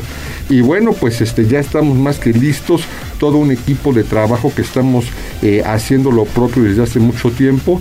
Y, bueno, pues ya este, los duatletas también eh, eh, pues han estado muy activos con, con nosotros y ya estamos en la antesala de un gran evento. Platícanos un poco acerca del horario y de la ruta que más o menos emprenderán todos los participantes de esta importante competición. Una ruta fantástica explotando precisamente las bondades que tiene el municipio de San Andrés Cholula. Es bellísimo, ¿no? Es fantástico. Imagínate, pues es que en este gran evento de nivel nacional tenemos, eh, está encuadrado en precisamente lo que es la, la el, elemento básico de San Andrés Cholula, que es precisamente la pirámide con, la, con la iglesia, con la iglesia de los remedios arriba. Entonces los eh, participantes vamos a iniciar en punto de las 7 de la mañana del 25 de septiembre y vamos a dar dos vueltas a la pirámide para completar los primeros 5 kilómetros. Enseguida, y aprovecharon también las grandes bondades que tiene ahorita la recta Cholula, que está perfectamente pavimentada, vamos a ir sobre la recta Cholula hasta el hasta Puebla para darle dos vueltas y completar 30 kilómetros. ¿Dos vueltas a la recta? A la recta Cholula, exactamente. Regresamos nuevamente a la unidad deportiva Quetzalcoatl y ahora otras dos vueltas a la, a la pirámide, pero ahora en sentido inverso a las manecillas del reloj, para completar finalmente los 5 kilómetros y ya de ahí haber eh, finalizado este el, el duatlón. ¿Cuántos, ¿Cuántos atletas llevan hasta el momento registrados y todavía se encuentran abiertas las inscripciones para los que deseen participar? ¿Qué es lo que tienen que hacer? Todavía estamos abiertos en las inscripciones. Eh, pueden acudir a, si lo quieren hacer de forma electrónica, en asdeporte.com o bien en cualquier tienda Mr. Tennis se pueden inscribir. Este, todavía hay, hay lugares disponibles. Eh, tenemos un límite. Entonces, bueno, a todos los amigos este, triatletas que vayan a participar, sean más que bienvenidos. Y bueno, también con este gran evento, pues estamos también provocando una derrama económica que seguramente a todos nos habrá de beneficiar ahora que estamos regresando de la pandemia. La prevención, la prevención para los ganadores. Eh, el primero, segundo y tercer lugar, tanto varonil y femenil, eh, tienen su premiación económica de acuerdo a los este, a los estatutos de la Federación Mexicana de Triatlón y todas las categorías, todas las categorías en los tres primeros lugares, tanto varoniles y femeniles, habrán tener de tener sus obsequios también de acuerdo a los estatutos de la Federación Mexicana de, de Triatlón. Les recuerdo que no solamente hay varonil y femenil, sino también podemos participar en relevos, hombre y hombre, o, mujer y hombre, o mujer y mujer. Hay toda, hay una variedad de Sí, es a lo que a lo que iba Javier, las categorías cuáles son? A partir de los 18 años, 18. de acuerdo a tu fecha de nacimiento, al 31 de diciembre, este, eh, precisamente a la hora de inscribirte, ahí colocas tu, tu fecha de nacimiento y automáticamente te lleva a tu a tu categoría para que haya cierta paridad en este en, entre los atletas. ¿sí? Entonces, este, a partir de los 18 años se pueden inscribir y tengo esta opción que puedan participar en relevos porque pues han estado muy este muy activos, este, nos han estado llamando y fíjate, felizmente también vemos que atletas de otras este, categorías, de otras eh, disciplinas, eh, están acudiendo al duatlón pues por la preparación que esto significa eh, en términos deportivos. Mencionabas que hay participación de atletas nacionales, internacionales, algunos que ya tengan registrados. Pues mira, eh, como te comenté desde el principio, el evento es avalado por la Federación Mexicana de Triatlón, de tal manera que otorga puntos para que de ahí al final de año se conforme la selección que habrá de participar en el Mundial de la Especialidad. Por esta razón van a venir los, atletas más destacados del país, o al menos de la zona centro del, del, país. en el duatlón que hicimos hace algunos meses, bueno, pues este, varios de los primeros lugares fueron este, de otros lugares. Ojalá y en esta ocasión nuestros amigos este, locales de la zona metropolitana de Puebla pues estén este, ahí participando.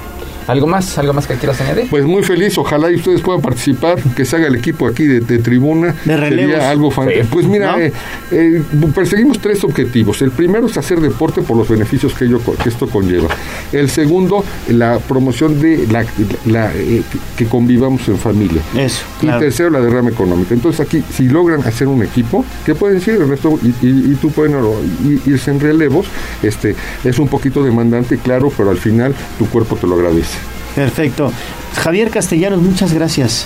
Al contrario, Gallo, Ernesto, siempre a sus órdenes. Muchas gracias, gracias. Por, su- por esta oportunidad. Y ahí estaremos, ahí estaremos al pendiente. Entonces el próximo domingo 25, la fecha, la fecha de este duatlón, allá en San Andrés Cholula. Muchas gracias, Ernesto. Saludos, muy buenos días. Vámonos con información del Club Puebla. Fútbol.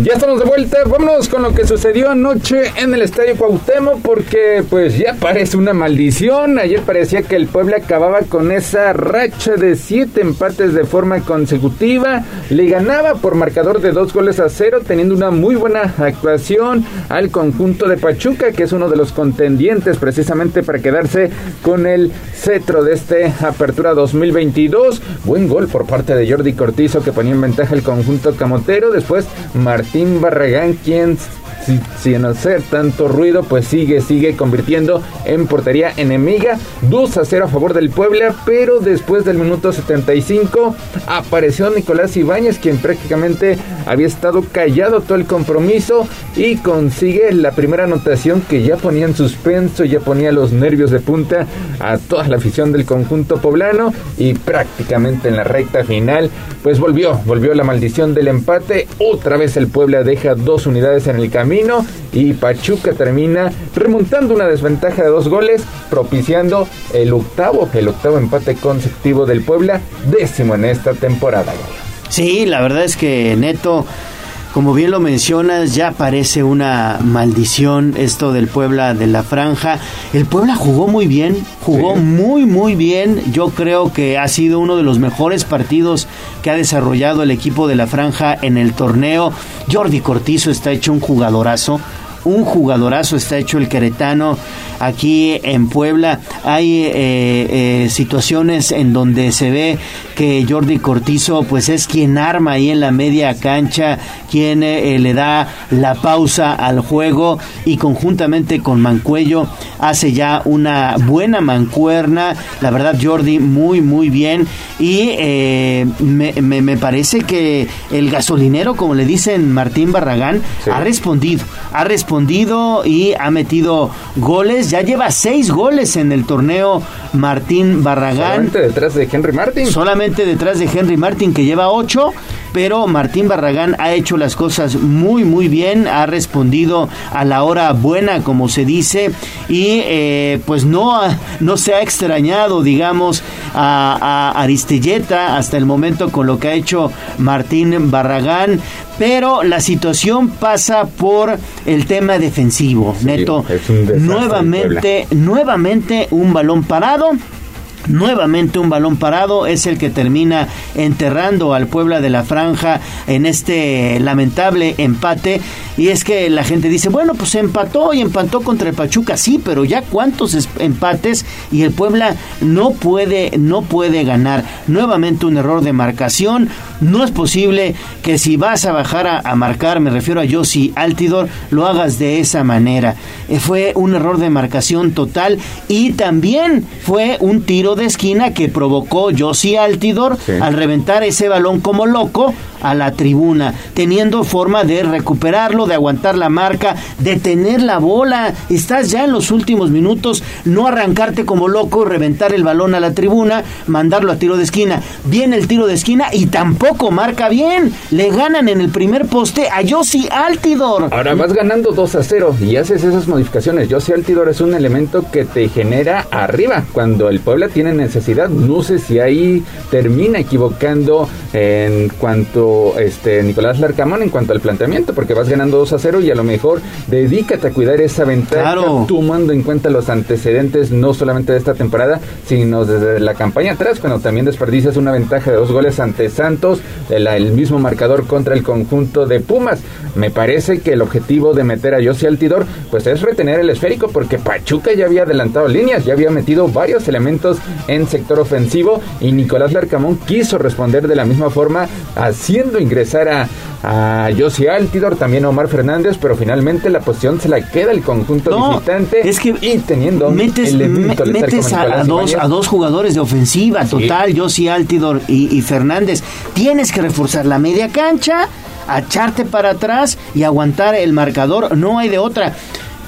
Diego de Buen estaba fundido. Diego de Buen estaba es fundido. el que mejor ha respondido en sector defensivo porque Gastón Silva sigue quedando a deber. Lamentablemente la baja por parte de Gularte pues sigue pesando en la zona baja del conjunto poblano. La salida de Juan Pablo Segovia es el papel más débil porque el medio campo y la ofensiva estando Martín Barragán ha cumplido a pesar de la ausencia de Fernando Aristeguieta. Anthony Silva ayer volvió a dar un partidazo de no ser por como Anthony ocho, Silva, fácil. seguramente al Puebla le hubieran dado la voltereta o desde antes ya estuviera abajo en el marcador, pero pues no, no puede detener todo. Al final, pues teniendo a un equipo con individualidades como el caso de Nicolás Ibáñez, que es un rematador certero, que es un contundente, es un killer en el área enemiga, pues eh, le das, le das este tipo de espacio, este tipo de facilidades y te consigue remontando un marcador. Aquí dijimos que iba a ser empate, la verdad veíamos muy complicado que el Puebla ganara, todos dijimos que iba a ser empate, pero ahora es un empate con sabor a derrota. Adelante Mario, ¿cómo estás? Buen día. Buenos días, Neto. Buenos días, Gallo. Buenos días al auditorio. Tenía un problema con la comunicación, ya está. Pues sí, ayer salimos todos eh, traumados del Estadio Cuauhtémoc. La verdad, esa es la palabra. Ayer salí traumado después de lo que sucedió en la cancha. Un Puebla que da un partido excelente en el primer tiempo. Nada que reclamar en los primeros 45 minutos. Un golazo de Jordi Cortizo, golazo de bandera. Luego el Puebla todavía puede ampliar la ventaja jugando muy bien al fútbol. Pudieron haber sido más, eh, no se dieron las cosas, pero bueno, el Puebla en ese momento jugaba un partido extraordinario y de repente otra vez la maldición del segundo tiempo, otra vez la maldición de las jugadas a balón parado, otra vez las desatenciones defensivas, otra vez el acartonamiento de la defensa. Sí, efectivamente, la falta de Goulart te duele, pero es increíble que ese siga siendo el mismo problema una y otra y otra y otra vez parece que al Puebla se le olvidó que tenía enfrente al Pachuca, estaba por momentos maniatando y superando un equipo muy fuerte, a un equipo muy rápido, a un equipo con jugadores muy buenos, pero se le olvidó al Puebla que tenía enfrente al Pachuca y el Pachuca empezó a crecer, empezó a crecer, empezó a hacer figura Anthony, efectivamente, que sin sus atajadas y sin sus eh, intervenciones, pues seguramente hubieran sido más goles. Ayer Anthony estuvo fantástico, nada que reprocharle, pero otra vez la defensa, otra vez la defensa, otra vez los últimos minutos, otra vez caen los goles del empate y otra vez otro empate que, vaya, así decíamos iba a ser un partido complicado, era un rival difícil, era un rival muy bueno, pero pues no puedes evitar salir traumado cuando vas ganando 2 por 0 y te acaban empatando en los últimos minutos. Otra vez la gente molesta, claro, pues es, es, es comprensible que la afición se moleste después de, de una, una, un resultado así, después de un partido así, pero bueno, pues otro empate y, y la, la, la, misma situación, eso es, eso es lo que desespera, que sigue siendo lo mismo, los mismos errores a balón parado, las mismas desatenciones, la, siento que ayer sí, la Arcamón se tarda muchísimo en los cambios, ya había jugadores que estaban totalmente fundidos físicamente, ya había jugadores que ya no corrían simplemente para defender y el técnico se tarda demasiado en hacer los cambios y eso influye muchísimo. También porque pues si dejas a, jugadores que ya no están en, en, en, momento de correr, que ya no te van a alcanzar y el rival hizo sus cambios correctamente, el rival mejora con sus cambios, el rival te mete a los chamacos que corren con una velocidad extraordinaria y que no se van a cansar nunca, pues en algún momento va a pasar lo que pasó. Pero eh, a quién, por ejemplo, para, para sustituir a, a Diego de Buen en este caso que yo lo vi fundido ya la verdad hizo un buen trabajo y cuando entró la Chofis Neto, no, no manches, no, no, no lo encontraba, eh. Le veía siempre las placas la Chofis, tú sabes que es un jugador habilidoso y, y la verdad Diego de Buen no lo pudo parar.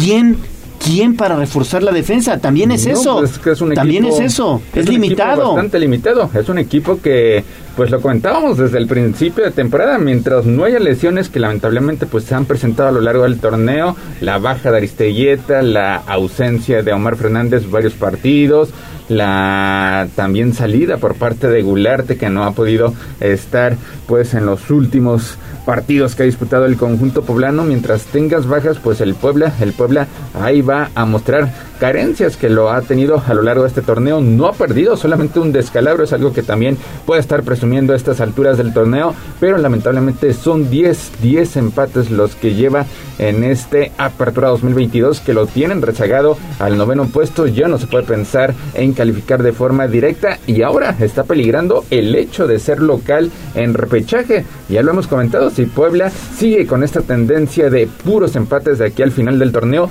no le va a alcanzar No. ni siquiera para estar dentro de los 12 primeros lugares de la tabla general. Tendrá, tendrá que ganar a fuerza partidos que ya eh, pasaron, como el de Querétaro, que no pudo obtener los tres puntos, son donde más Juárez. se lamenta. Juárez, el Atlas, sobre todo por el nivel que está mostrando en este torneo, porque pues el cierre, el cierre es bastante complicado. Va a Y- jugar contra Pumas, ¿no? Va contra Pumas que ayer ya ganó, pero quitando a lo mejor ese partido contra Pumas, el resto de los rivales que enfrentas te están superando en la tabla general eh, y lo cual pues hace hace más difícil Mario que Puebla pues pueda conseguir una victoria.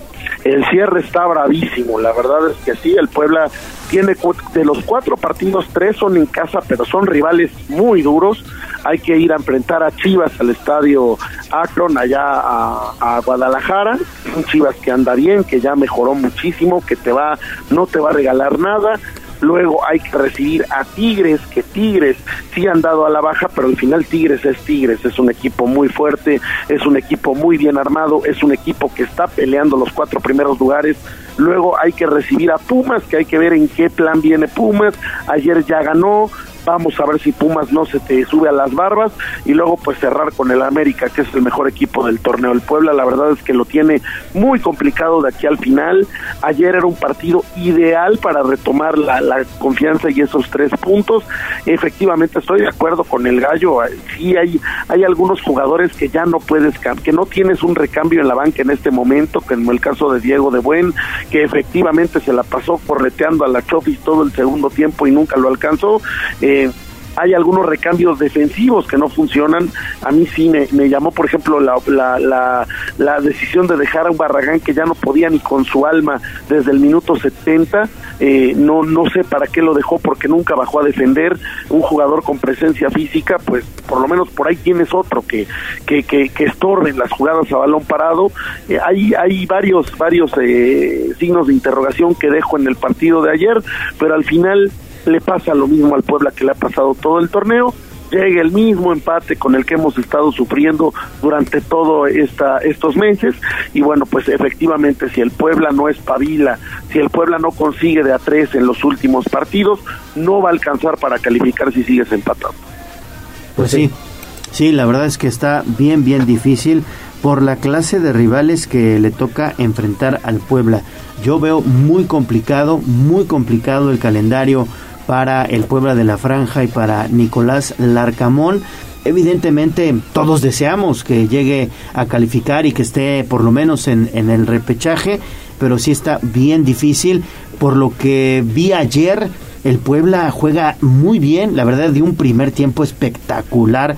Me gustó mucho el accionar del equipo, pero no sé, no sé si llegan los empates, evidentemente no no no tendrá con qué calificar este este equipo. Hasta el momento se ubica en el noveno puesto de la tabla general. Si hoy terminara el torneo, estaría avanzando a zona de repechaje, solamente que ese partido único lo estaría afrontando en calidad de visitante. Y ahora, ahora el pueblo estará visitando a las Chivas, a las Chivas de Guadalajara, que pues ayer obtuvieron una victoria importante ante el conjunto de Cholos de Tijuana. Precisamente vámonos con la Liga MX, el resto de resultados.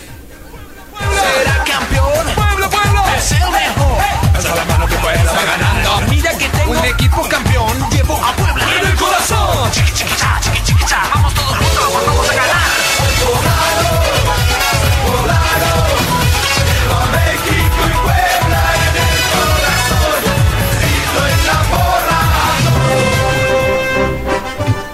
Vámonos con el- la conclusión precisamente de la cabalística, fecha número 13. Pumas y Dani Alves rompen el maleficio, terminan vapuleando 4-1 al conjunto del Querétaro. Buena asistencia por parte de Dani Alves en lo que fue la tercera anotación. Apareció Dineno, quien ingresó al campo al minuto 54 y convirtió un doblete al 62 y 58 Mario para darle la victoria a los universitarios, la primera en la era de Dani Alves.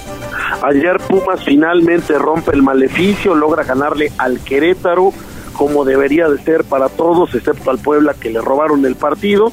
Eh, pues sí, Pumas mejora un poquito, eh, mejora ante un rival muy a modo.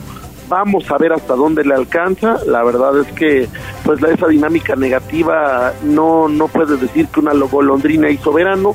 Vamos a ver, vamos a ver qué pasa con Pumas, sobre todo porque es el rival que tiene un partido pendiente con el Puebla. Letargo justo a tiempo, tiene ahora 13 puntos con los cuales asciende a la decimocuarta posición, pero solamente a dos de meterse al repechaje. Y las Chivas, que serán el rival del Puebla el próximo sábado, pues están en ascenso. Un gol del zaguero Luis Olivas le dio al rebaño sagrado la victoria 2-1 a Tijuana para confirmar su marcha ascendente. Eh, de no ser también por el atraco que sufrieron el pasado fin de semana en el Estado de México ante Toluca, hoy Chivas estaría presumiendo de seis victorias consecutivas, pero pues al menos ha obtenido cuatro triunfos en los últimos seis partidos. Chivas mejora, Chivas va para arriba, Chivas está dando los resultados, está jugando mucho mejor y pues bueno, efectivamente el Puebla el sábado tendrá que irse a meter a la cancha del estadio Zapopan allá en Jalisco y tendrá que tratar de, de alguna manera de sacar un buen resultado.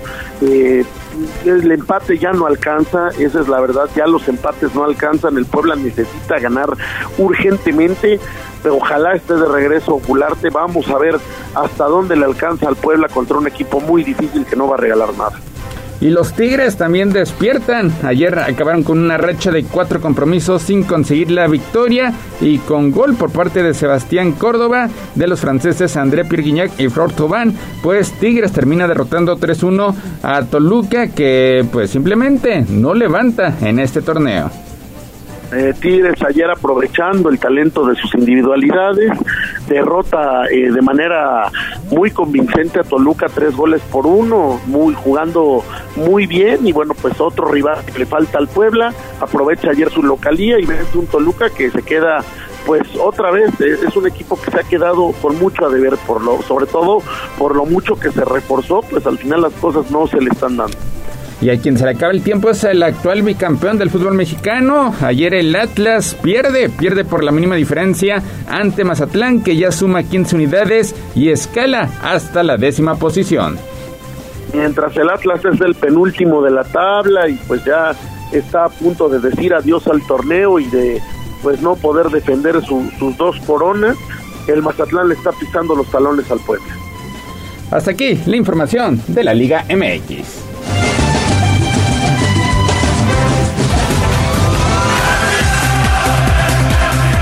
Vámonos con la conclusión de la primera jornada de la UEFA Champions League porque Mario el Barcelona pues se estrena como local con una victoria aplastante ante el, ante el Victoria Plissen. Buena actuación por parte de Robert Lewandowski. Ganan por marcador de cinco tantos a uno. Ayer Robert Lewandowski convertido en un killer, eh, se lleva un hat-trick, tres goles del polaco, el Barcelona juega bien por momentos, eh, no, no es un partido perfecto, es un rival obviamente muy inferior al Barcelona, el que tiene que aprovechar para tomar confianza, para meterle goles, para, para ensayar jugadas. Eh, defensivamente no me gusta el Barcelona, la verdad es que hay errores defensivos que todavía eh, pues preocupan porque un equipo más fuerte te hubiera metido varios goles con los errores que, que cometió el Barcelona, pero bueno, adelante sí es una fuerza extraordinaria con Lewandowski, con un Guzmán Dembélé que parece que es otro, que, que se saca jugadas mágicas de la chistera y que anda por todos lados desesperando a las defensas rivales, un Ansu Fati que lo intentó, pero que anda un poquito empachado de balón, este, un extraordinario Pedri que también eh, anotó. Un Pedri que de verdad es un jugador fuera de este mundo, un Pedri que se ha convertido en el nuevo Andrés Iniesta eh, mejorado, de verdad me, ayer me, el jugador español me, me impresionó y aparte solamente tiene 19 años y toda una carrera por delante. El Barça eh, mejora con las, con las contrataciones, evidentemente será un equipo que peleará Champions y, y pues eh, luce muy bien, hay cosas que mejorar, pero luce muy bien.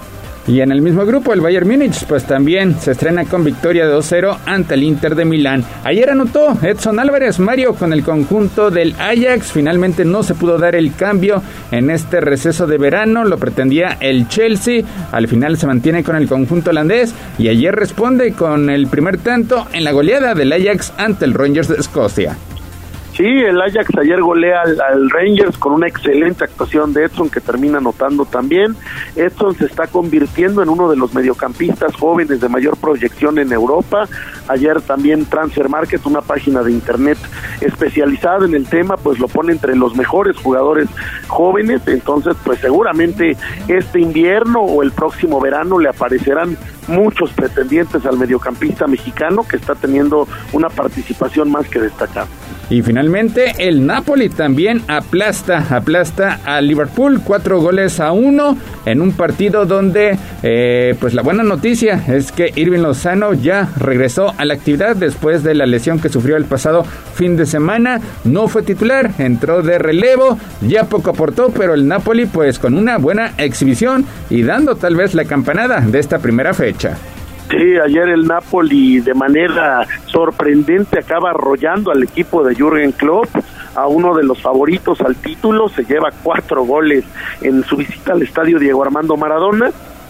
La gran noticia es el regreso del Chucky, que pues no, no pudo pesar mucho en el partido porque pues prácticamente sus compañeros ya lo habían finiquitado, pero pues un Napoli que juega muy bien, con mucha velocidad, muy, eh, muy, muy acertado en la ofensiva, eh, sorprende, sorprende de manera extraordinaria a Liverpool desde el primer momento y acaba llevándose como premio una victoria muy importante. Pues 8 de la mañana con 2 minutos. Mario, Gallo, nos ganó el tiempo. Hasta aquí la información deportiva. Gracias, Gallo. Gracias, Neto. Gracias al auditorio. Que tengan muy buen día. Nos estamos hablando mañana. Muchas gracias, Mario. Gracias, Neto. Vamos a pausa y volvemos con una interesante entrevista.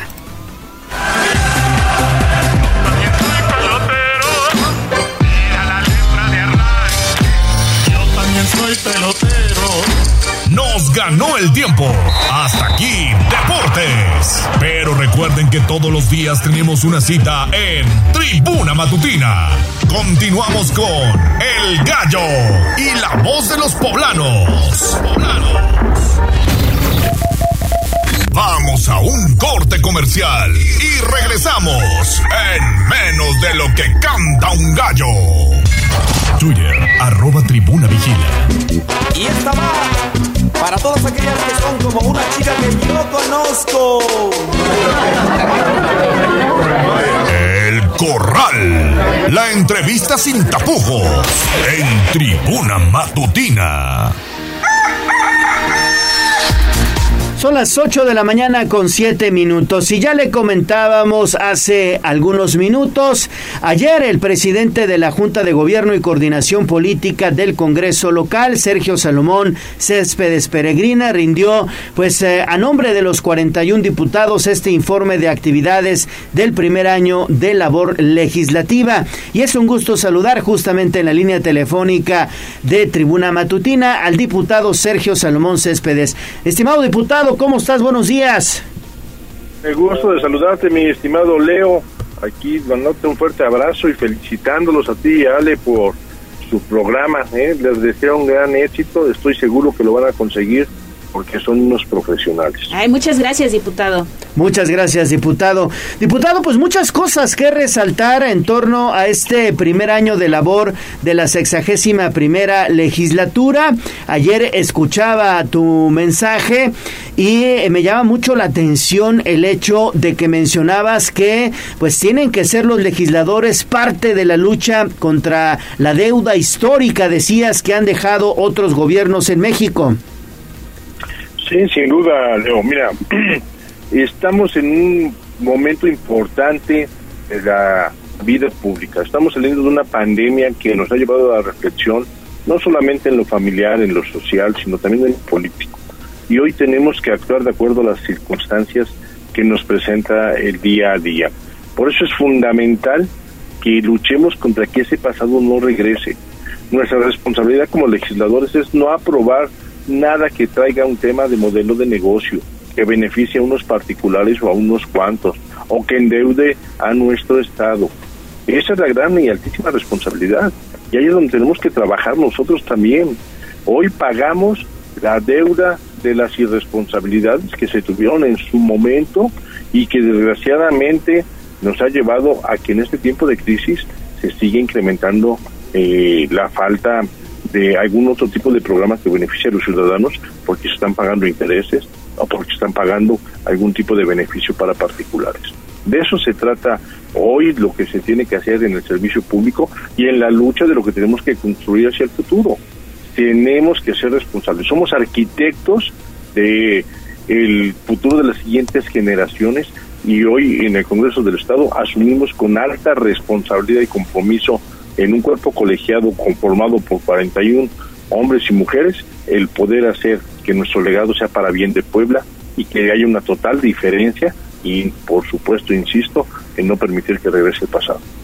Diputado, importante esto que nos dice, pero también el mensaje que da el gobernador en, en torno a dos, a dos temas eh, interesantes. El anuncio de una nueva construcción para el Poder Legislativo y dos, pues mantener el trabajo que se lleva a cabo en el Congreso, porque estamos viviendo hoy una efervescencia política sin igual. Y hay muchos que han alzado la mano, pero pide concentrarse precisamente en el quehacer que se lleva a cabo ahí en el Congreso del Estado.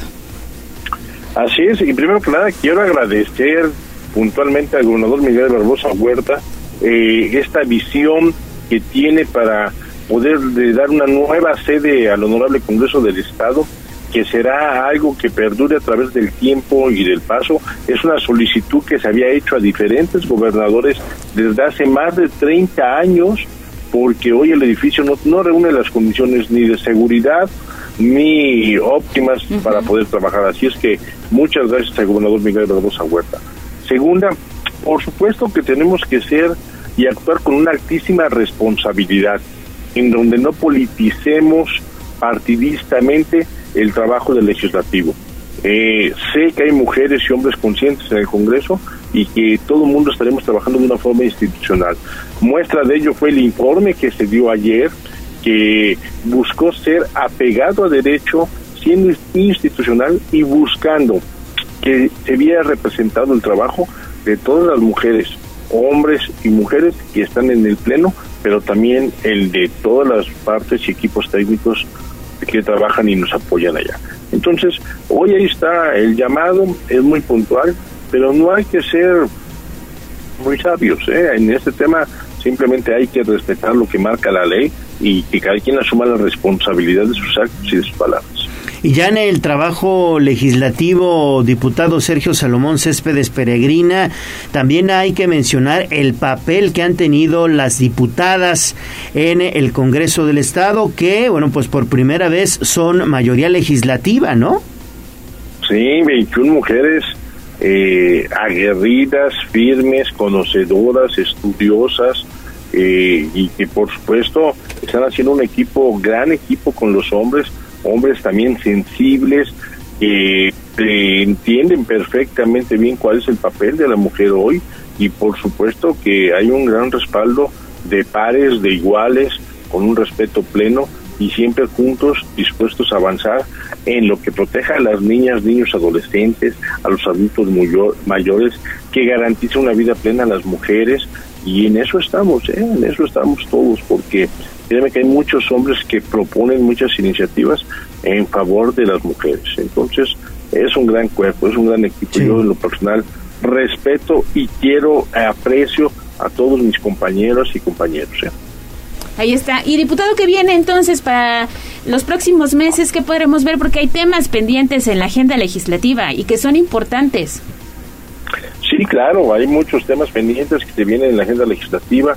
En el servicio público siempre la mejora regulatoria es una constante y aquí lo tendremos que hacer con mucha puntualidad. Tenemos en puerta ya anunciado algo que va a ser de gran calado, como es la reforma al Poder Judicial, una reforma que tenía que haberse dado ya desde hace muchos años y que hoy nos va a permitir generar mejores condiciones, que haya mayor transparencia, que la impartición de justicia sea pronta, sea expedita, que eso genere confianza y que le dé una certeza legal a los ciudadanos.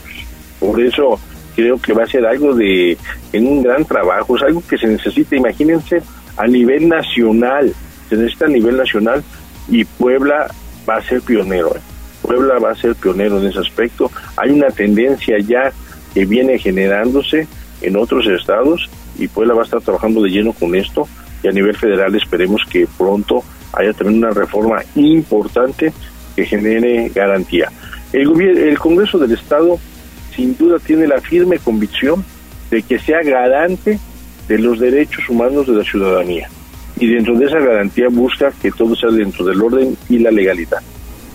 Perfecto, pues enhorabuena, diputado Sergio Salomón Céspedes Peregrina, presidente de la Junta de Gobierno y Coordinación Política del Poder Legislativo Local. Muchas gracias por esta comunicación para Tribuna Matutina.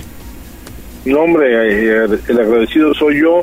Gracias, este Leo, es muy gentil, te sigo y eres un hombre ahí, parte ya de nuestra vida, igual Ale, y sé que van a dejar huella con este programa. Óiganlo, te los digo, ¿eh? No me equivoco.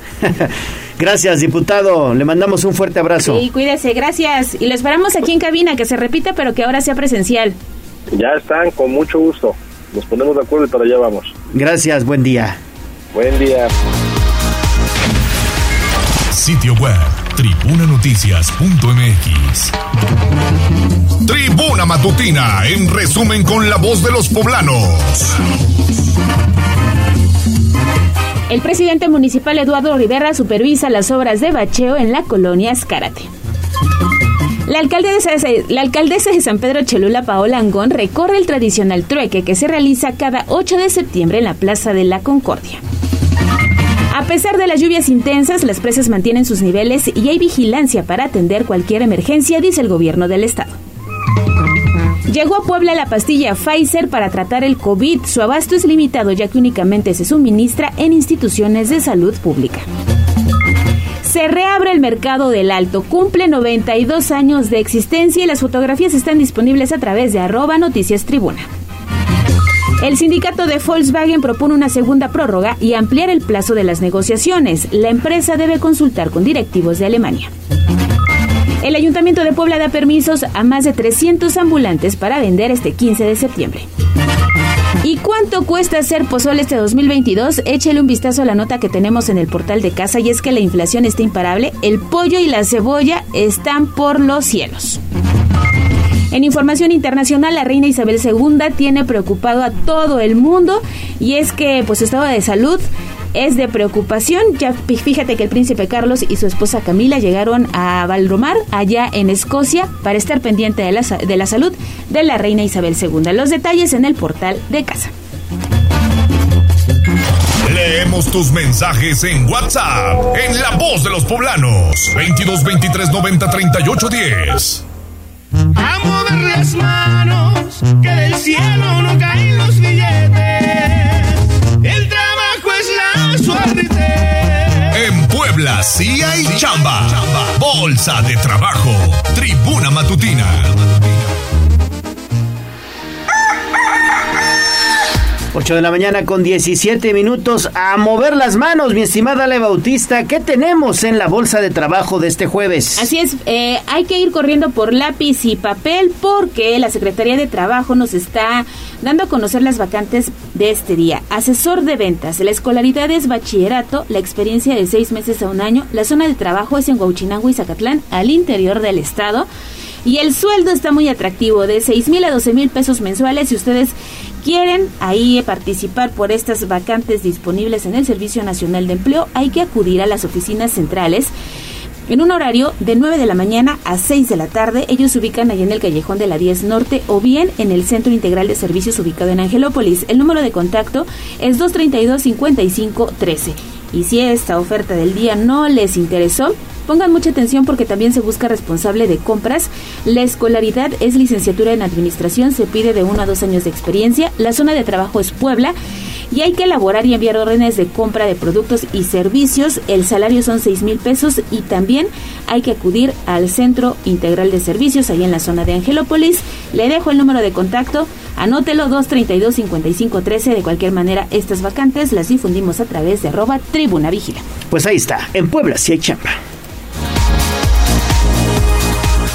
A mover las manos, que del cielo no caen los billetes. Suerte. En Puebla sí hay chamba. Secretaría del Trabajo del Gobierno del Estado de Puebla. 95.5 FM, 1250 AM. Frecuencias magníficas. Escúchanos. WhatsApp 22 23 90 38 10. Bueno, pues ya me dio hambre, ya son las 8 de la mañana con 19 minutos y la verdad es que a mí, no sé a ustedes, mi estimada Ale, amigos del equipo de Tribuna Matutina, se me antoja un pozolazo, un buen pozole, surtidito, ¿no? Surtidito, rico, calientito y a punto de hervir su limoncito, su lechuguita, ¿no? Rabanito, un poco de cebollita, mira, así picadita. No, mucha, mucha cebolla. Sí. Ay, qué sabroso. Y le pones el orégano y chilito seco. No, no, no, excelente, No, excelente. Mira, aquí no sé, Abraham, o sea, ¿dónde está su mente? No está en la producción. Él ya está en el restaurante sentado, imaginándose aquí este, la cucharada del pozole. Así es. Y bueno, hay, un- hay una opción eh, que es obviamente de las mejores aquí en Puebla en materia de pozole. Se trata de Cali Jaguar. Pues sí, llegó septiembre, seguramente a usted como a nosotros se les antoja un buen pozolito. La opción es Cali Jaguar, el sazón de Guerrero en Puebla. Son exquisitos platillos que ya pueden disfrutar en la 39 Oriente. 1204 letra A. Cali Jaguar es la auténtica, no hay otra, ¿eh? Es la auténtica antojería guerrerense. Puede preguntar incluso por sus paquetes y promociones con, eh, bueno, pues miras a la fiesta patria, a la celebración de grito de independencia. Hay paquetes, hay promociones y puede usted preguntar al 22 23 58 13 68. Ay, está riquísimo, ¿eh? Yo voy a aceptar la invitación del gallo de la radio y me voy a ir a desayunar un rico pozole. Lo puedes acompañar además con unos tacos dorados, unas tostadas y, ¿por qué no unas chalupitas, no? Pues sí. Para cerrar con broche de oro. Cali Jaguar 22 23 58 13 68. Pausa y volvemos.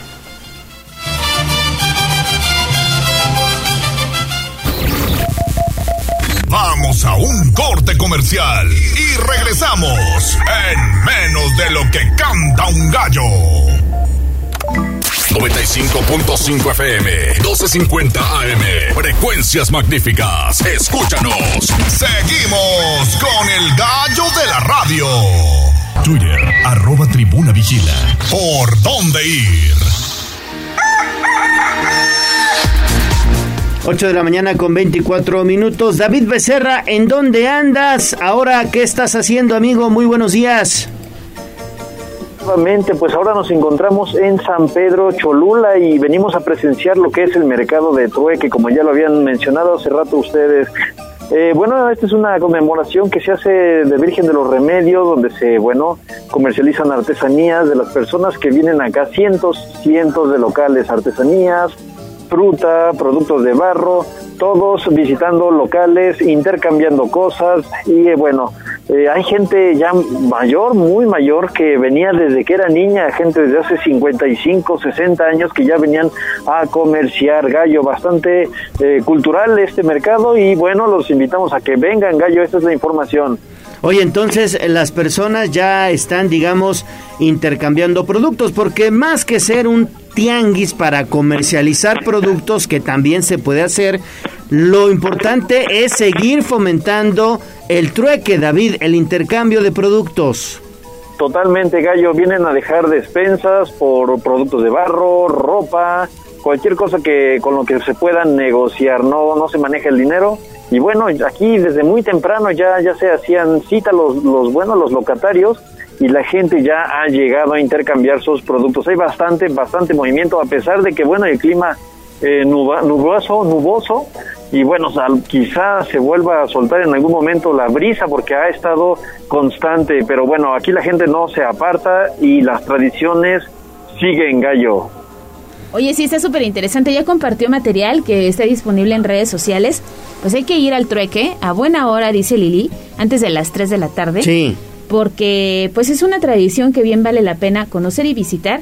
Y ya se hizo también un recorrido, David, por la zona de comida. Hablando de comida. Ay, qué rico. ¿Ya te compraste algo, David? No he podido comprarme nada, estoy con el antojo. Hay unas, eh, están haciendo cecina, al parecer estaban preparándola. Ay, qué rico. Y sí, olía delicioso, chalupitas. Entonces vengan a darse su vuelta.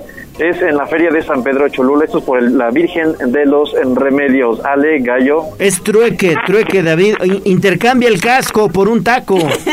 Probablemente, o dejo dejar la moto, imagínate, deja la moto. Sí, sí, dejo la moto por una asesina de Yecapixtla. Perfecto. Muy bien, muy bien, David. Gracias. Estamos pendientes, seguimos patrullando, Gallo. Gracias, gracias. Además decía la presidenta, la cecina, un taquito de cecina con estas rajitas rojas. Mm, no, bueno, no importa que sea que sean las 8.26, se vale. Bueno, pues no se diga más. Ahí se quedan. Ya te encargas de, de despedir el programa. Nosotros vamos por un taco. No se Y ahí nos crean. vemos. Adiós. Bueno, vámonos con la colaboración de Rosario Viveros. Twitter, arroba tribuna vigila. Poderoso caballero es el buen dinero. Profundicemos en el tema. Hablemos con el gallinero. En tribuna matutina. 8 de la mañana con 27 minutos. Maestra Rosario Viveros, qué gusto saludarte en este jueves. Y bueno, pues evidentemente estamos adelantando tu colaboración con mucho gusto, sobre todo para seguir con los consejos que nos habías proporcionado el viernes pasado de cómo consentir a nuestros clientes, maestra. Claro que sí, Leo, muchas gracias. Una disculpa por el cambio, pero mañana tenemos aquí unos temitas que atender en la universidad y bueno, pues más vale completar, aunque sea anticipado, para que no, no haya problema con nuestros radioescuchas, ¿verdad? Con mucho gusto, maestra, adelante. Claro que sí, pues hoy vamos a ver los dos últimos puntos justamente para, con- para consentir a nuestros clientes, para que nuestra marca sea importante. Y el quinto punto justamente es convertirse en expertos en un nicho bien específico. ¿A qué vamos con esto? Cuando nosotros tenemos un negocio, un emprendimiento o ya un negocio establecido, mediano, grande, o bueno, obviamente pequeño, por supuesto también, tenemos que enfocarnos en un aspecto nada más. O sea, no podemos vender 400 cosas y decir que vamos a ser muy buenos en esas 400 cosas. Enfócate en algo que haga la diferencia de tu marca y una vez que te hayas posicionado, bueno, pues puedes pensar en meter un segundo artículo, un segundo servicio. ¿A qué voy con esto? Si es difícil competir con un- en un rubro específico, ahora imaginémonos cuando tenemos 40 cosas que ofrecer, ¿no? Nuestros clientes nos identifican, pero no nos personalizan totalmente, porque no estamos, repito, bajo ese mismo rubro, bajo ese mismo esquema, ¿no? Por ejemplo, si hablamos de una, una tienda de postres, ¿no? Se me ocurre. Ok, pues empecemos con los postres, ten unos cuantos para que puedas ofrecer a tus clientes, pero si estás hablando de postres, no empieces a meter cosas saladas inmediatamente. Posiciónate como un negocio de venta de postres y una vez que tengas clientes, una vez que te reconozcan porque vendes buenos postres, ahora sí puedes empezar a meter otras cosas, ¿no? Muchas veces vemos negocios que tienen una gran diversidad de productos y la realidad es que no hay ninguno que sea completamente significativo o particular, ¿no? Entonces, ese es un punto muy, muy importante para atender con nuestra marca y con ello que nuestros clientes nos identifiquen perfectamente. ¿Qué les parece, chicos, este quinto punto? Sí, súper importante, maestra. Y creo que muchos incurren en este error, que tienen tanto que no hay algo específico que los haga ser únicos, pero que además marque la diferencia con el resto de la competencia, ¿no? Efectivamente, Ale, y muchas veces pensamos que, que abarcando más aspectos o, o bien ofreciendo más productos, tendremos mucho más facilidad para tener clientes. La realidad es que cuando son productos comunes y corrientes que pudiera ser, ¿no? En cualquier lugar los puedas encontrar y a lo mejor te inclines por un lugar o por otro, pues por la atención, por la cercanía o por la ubicación o como queramos verlo, ¿no? Pero si tú quieres ser justamente eh, eh, diferente, quieres ser único, quieres, quieres tener un producto distintivo de tu marca, pues enfócate solamente en ese, ¿no? A lo mejor no es un producto, pero sí es una línea. Entonces, repito, si vamos a vender postres, pues primero posicionémonos en los postres y ya después metamos cosas saladas, ¿no? ¿Para qué? Para que nuestros clientes nos identifiquen justamente con ese punto y no estemos diciendo, bueno, pues es un negocio que vende, pues no sé qué vende, pero vende muchas cosas, ¿no? Y ahí es donde dices, bueno, qué tan significativo soy para mis clientes, ¿no? Donde realmente no ubican exactamente algo que me haga diferente. Entonces, Todo sabes ojo. qué, maestra. Sí, sí, Leo. Mm, entiendo que debe de haber un periodo de conocimiento primero del producto, digamos Correcto. estrella que estás comercializando y después ya viene todo lo demás, ¿no? Exacto, exacto. Ahora sí que, que tu gente, que tu público te conozca por algo y una vez, como bien mencionas, posicionado, ahora sí podemos empezar a diversificar o empezar a agrandar ese listado, ¿no? Para que entonces justamente nuestros clientes nos identifiquen, como bien dices, por ese producto estrella, ¿no? ¿Por qué? Porque muchas veces decimos, bueno, si vendo muchas cosas voy a tener más clientela o voy a ser más atractivo. Bueno, sí, pudiera ser, pero nadie te identifica específicamente por algo, ¿no? Entonces, es lo que debemos hacer. Tomo el ejemplo, por ejemplo, eh, de las tortitas de Santa Clara, ¿no? Cuando hablamos de- del tema de dulces típicos, todo el mundo ubicamos o bien los camotes o las tortitas de Santa Clara. Y no solamente son los productos que se venden, hay muchas cosas más, ¿no? Como dulce típico. Sin embargo, cuando tú ubicas la palabra Puebla, dulce típico, en automático a tu cabeza vienen esos dos productos, ¿no? Entonces, anclémonos en esos productos que son distintivos y de ahí ahora sí podemos poner una, una variedad o un surtido mayor. ¿Ok? ¿Les parece bien? Ok, ok, maestra. ¿Con qué terminamos? Claro que sí, pues el sexto y último punto nos dice aquí, ayuda en alguna causa que tenga sentido con tu marca. ¿Cuántas veces no vemos marcas de negocios importantes, exitosos, pero que solamente se preocupan por hacer dinero para ellos mismos? Sin embargo, cuando vemos del otro lado grandes marcas o pequeñas marcas que sabes que apoyan a una causa social, uno como público se siente más identificado con ellos. ¿Por qué? Y se lo decía yo a mis alumnos precisamente en la clase de ayer. ¿Por qué? Porque no solamente se trata de hacer dinero, sino contribuir con algo a la gente que lo necesita, ¿no? Y eso también hace que tu marca crezca, ¿no? ¿Cuántas marcas importantes sabemos que tienen campaña de ayuda a niños con cáncer, que tienen campaña de ayuda con productos reciclados, que se encargan justamente de recoger estas tapitas de plástico para apoyar a niños con alguna enfermedad, eh, que apoyan también a la construcción de alguna vivienda, al saneamiento de algún río. Entonces, todas estas causas añaden valor a tu marca. Y eso hace, por supuesto, que tus clientes se identifiquen contigo, no solo por el hecho de comprar y vender, sino porque además de que estás contribuyendo a ese comercio, ¿verdad? Estás contribuyendo a una causa social que apoya a quien más lo necesita. Perfecto. Pues eh, maestra, siempre son bien importantes estos eh, consejos, sobre todo para nuestros amigos del auditorio que como siempre lo hemos mencionado, maestra, pues muchos de ellos tienen esa ilusión de emprender algo nuevo, de emprender un eh, negocito o de vender algo y eh, pues no saben, digamos, cómo hacerlo o por dónde iniciar. Y siempre aquí en Tribuna estaremos muy agradecidos de la colaboración y de la orientación que tú tienes, maestra, para todo este auditorio. Con mucho gusto, Leo. Ya saben que lo que podamos apoyar y lo que les pueda servir, aquí estamos. Y lo, y lo mismo que les digo cada ocho días, si hay algún tema, algún punto que quieran que se comente, nada más me lo hacen saber y preparamos nuestra colaboración, aunque nos tardemos tres sesiones y hagamos el examen, no hay ningún problema. Pero el chiste es que esto quede más claro, ¿de acuerdo?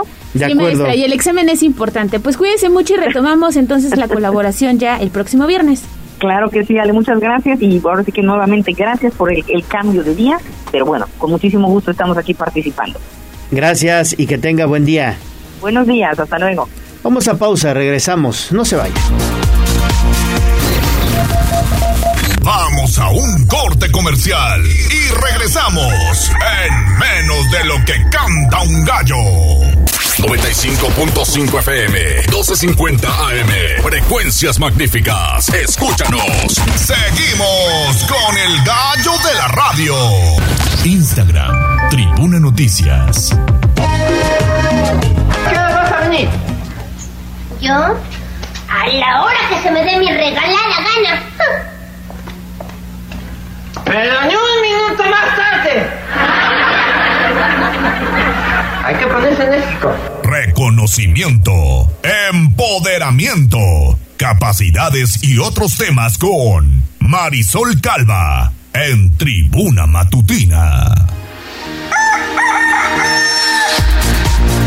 Muy bien, 8 de la mañana con 37 minutos y ya está aquí en el estudio de Tribuna Matutina nuestra colaboradora Marisol Calva. Hoy Marisol para abordar un tema súper interesante sobre esta propuesta que se hizo en el Senado de parte de eh, Movimiento Ciudadano de eh, pues que propone de alguna manera tipificar la imposición de uniformes de trabajo que cosifiquen a las empleadas, ¿no? Así es. Esto se debe de evitar. Así es, querido Leo, Ale, buenos días, a todo el auditorio.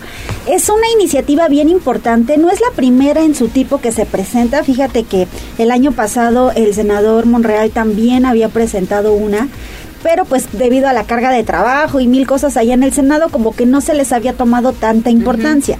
En esta semana, el senador Juan Cepeda de Movimiento Ciudadano decide presentar una muy similar. ¿En qué consiste? Consiste en modificar el artículo número 11 de la Ley General de Acceso a las Mujeres a una Vida Libre de Violencia, que engloba esta iniciativa. Engloba la importancia de combatir, como bien dices, los uniformes sexistas. Se me viene mucho a la mente pues el de el de Hooters, ¿no? Que es así como el a más sí. eh, a la mano que tenemos. Y el gancho que utilizan para que entonces vayas y consumas alimentos ahí, ¿no? Claro, ¿no? Entonces dices, o sea, ¿qué tiene que ver que las mujeres ahí usen unos mini, mini, mini shorts y unos súper escotazos con que te vayas a comer unas alitas y unas, ¿no? Este, y te tomes una cerveza. O sea, realmente este tipo de, de uniformes que sí tienen un sesgo de género porque hablamos de que, bueno, a los hombres no se les pide usar un mini short y una mini playerita para ser meseros, ¿no? Exacto. Eh, porque sí a las mujeres. Este tipo de, de situaciones tiene un sesgo de género y que es muy importante combatir porque eh, lo que está detrás no es como que, ay, qué alarmados, ¿no? ¿Para qué quieren combatir eso? Pues no es un problema. Pero sí es un problema. Las cifras oficiales nos dicen que sí es un problema. 5.7 millones de mujeres han sido violadas. Violadas, hablamos de una violación sexual en sus trabajos. Entonces, este tipo de situaciones de sexualización, de hipersexualización de las mujeres, de exhibir sus cuerpos como un producto en esos establecimientos, no nos ayuda a combatir la violencia contra las mujeres. Entonces, eh, eh, lo que busca esta iniciativa es empezar a, a- a la modificación de esta ley para que sea reconocida como violencia laboral, que ninguna mujer tenga que por necesidad tener que exhibir su cuerpo para tener un trabajo, considerando que luego de la pandemia uno de los sectores más pues más afectados por el desempleo fueron las mujeres. Entonces, que pensemos que pues las mujeres dicen, "No tengo trabajo, pues encontré aquí uno, pues voy a tener que vestirme así con tal de que lleve un sustento a mi familia." ¿No? Eh, no pensemos en, ah, pues es que así se quieren vestir. Pues es que no tienen opción. O te vistes así o no tienes el trabajo. Entonces, este tipo de situaciones que sí son violencia, eh, pues simbólica, ¿no? Para estas mujeres sí se debe combatir. Se me viene a la mente otro muy sonado en las Olimpiadas de un equipo de béisbol, no, perdón, un equipo de voleibol. Sí. Que las chavas, pues igual, ¿no? Las atletas más bien, con unos mini shorts y unas mini eh, playeras y los compañeros pues no usaban ese tipo de uniformes, ¿no? Entonces, ellas cuestionan, nosotros ni siquiera cómodas estamos eh, practicando el deporte con este tipo de prendas tan diminutas y ellas deciden utilizar otras prendas que son anatómicamente mucho más cómodas para su deporte. Claro. Entonces, estos uniformes eh, que pues sí son sexistas, ¿no? ¿Qué quiere decir sexistas? Que exaltan los atributos sexuales de las mujeres con la finalidad de utilizarlas como un producto más, como un objeto más. Entonces, eso es lo que se busca combatir. Y que dejemos de normalizar estas situaciones, Marisol. Porque entonces eh, se busca siempre como perpetuar esos estereotipos, ¿no? Si eres así, si te vistes así, pues a lo mejor te vuelves más atractiva, le gusta. Pero no, o sea, termina, Sí. termina a veces convirtiéndose en hostigamiento de parte de los clientes que acuden a este tipo de establecimiento y escalando, ¿no? Como Sí. bien lo dices, hasta terminar en alguna violación. Es terrible porque justo eh, pues varias meseras de esta cadena que ya comentamos han compartido testimonios en las redes sociales donde ellas cuentan los acosos de los que han sido víctimas por parte de los empleados, de los clientes, de los patrones, o sea, realmente pues las deja en una situación de vulnerabilidad y esto es algo que se tiene que atender pues de manera eh, pues sí prioritaria.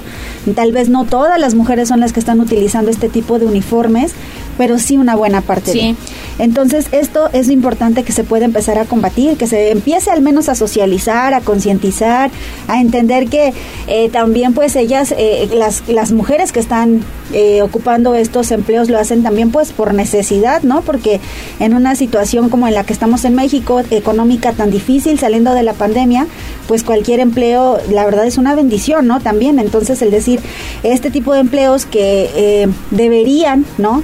Eh, no, no estigmatizar, no sexualizar y no poner en riesgo a ninguna de las mujeres, deben ser prioridad. Entonces sí se tiene que atender, ya veremos qué pasa en el Senado, Sí. se presentó, se turnó a las comisiones de eh, equidad de género y trabajos legislativos. Esperemos que avancen, no sabemos qué ocurrirá. Obviamente, pues ya vemos que hay una carga de trabajo que se viene muy fuerte ahorita para el Senado, para el pues todo el poder legislativo en general. Veremos qué pasa, pero sí estaremos al pendiente porque es una discusión que se tiene que empezar a dar. Y sabes qué, Marisol, esto es más común de lo que pensamos, sobre todo porque también me ha tocado ver en algunos, en algunos lugares, como dicen, se solicitan chicas de 18 a 35 años de buena presentación. Es cierto, es cierto. ¿Eh? sí, sí, Fíjate, sí. desde ese momento ya están eh, Discriminando. discriminando y aparte eh, te ponen a, a pensar en este tipo de situaciones que ahorita estamos comentando de, de poner, digamos, a este tipo de chicas pues se escuchará muy mal, pero como mercancía. Exacto, y es que, no debe son, ser. Esos son, Leo, son mercancía, porque estamos hablando de las grandes cadenas, pero estos bares, no, estos restaurantes más Sí. pequeños que ya ponen sus cartulinas con este Ándale. tipo de, pues, de requerimientos, literalmente las están usando como mercancía. Incluso recuerdo mucho de uno de aquí en Puebla que las meseras se quejaron porque terminaban en casos de explotación sexual Claro. con los clientes. Entonces sí es bien grave, es muy común como tú lo comentas, es muy grave, no lo tenemos que subestimar y ojalá que esta iniciativa avance, ojalá que se cuente con el aval de las, de las senadoras y los senadores, porque sí es un tema que es común, es grave y que se tiene que combatir. Sí, y fíjate ahorita que lo mencionaste, luego lo ponen en los postes y Sí. entonces arrancas Sí. el papelito, ¿no? Exacto. Vas arrancando, sí, mira. Sí, es, es, hay que atenderlo. Vaya, no podemos seguir este confiándonos pensando que pues es normal, que ahí a las que les gusta van a ir, porque pues la verdad es que en este contexto económico muchas mujeres se ven en la necesidad de tomar esos empleos, aun cuando vulneren incluso su integridad con tal de mantener pues a una familia o mantener pues sus estudios. Digo, no sabemos la realidad de cada mujer es diversa, pero sí es una problemática muy grave. Y las mujeres que se sientan en una situación vulnerable, incómoda, pues también se puede denunciar. Sí se puede denunciar. Aquí es muy importante el acompañamiento que se tiene que hacer por parte de las autoridades de no subestimarlo de, bueno, pero no vienes golpeada ni violada. O sea, esta parte sí es muy importante porque a veces tienes que llegar casi que así para que entonces te hagan, caso.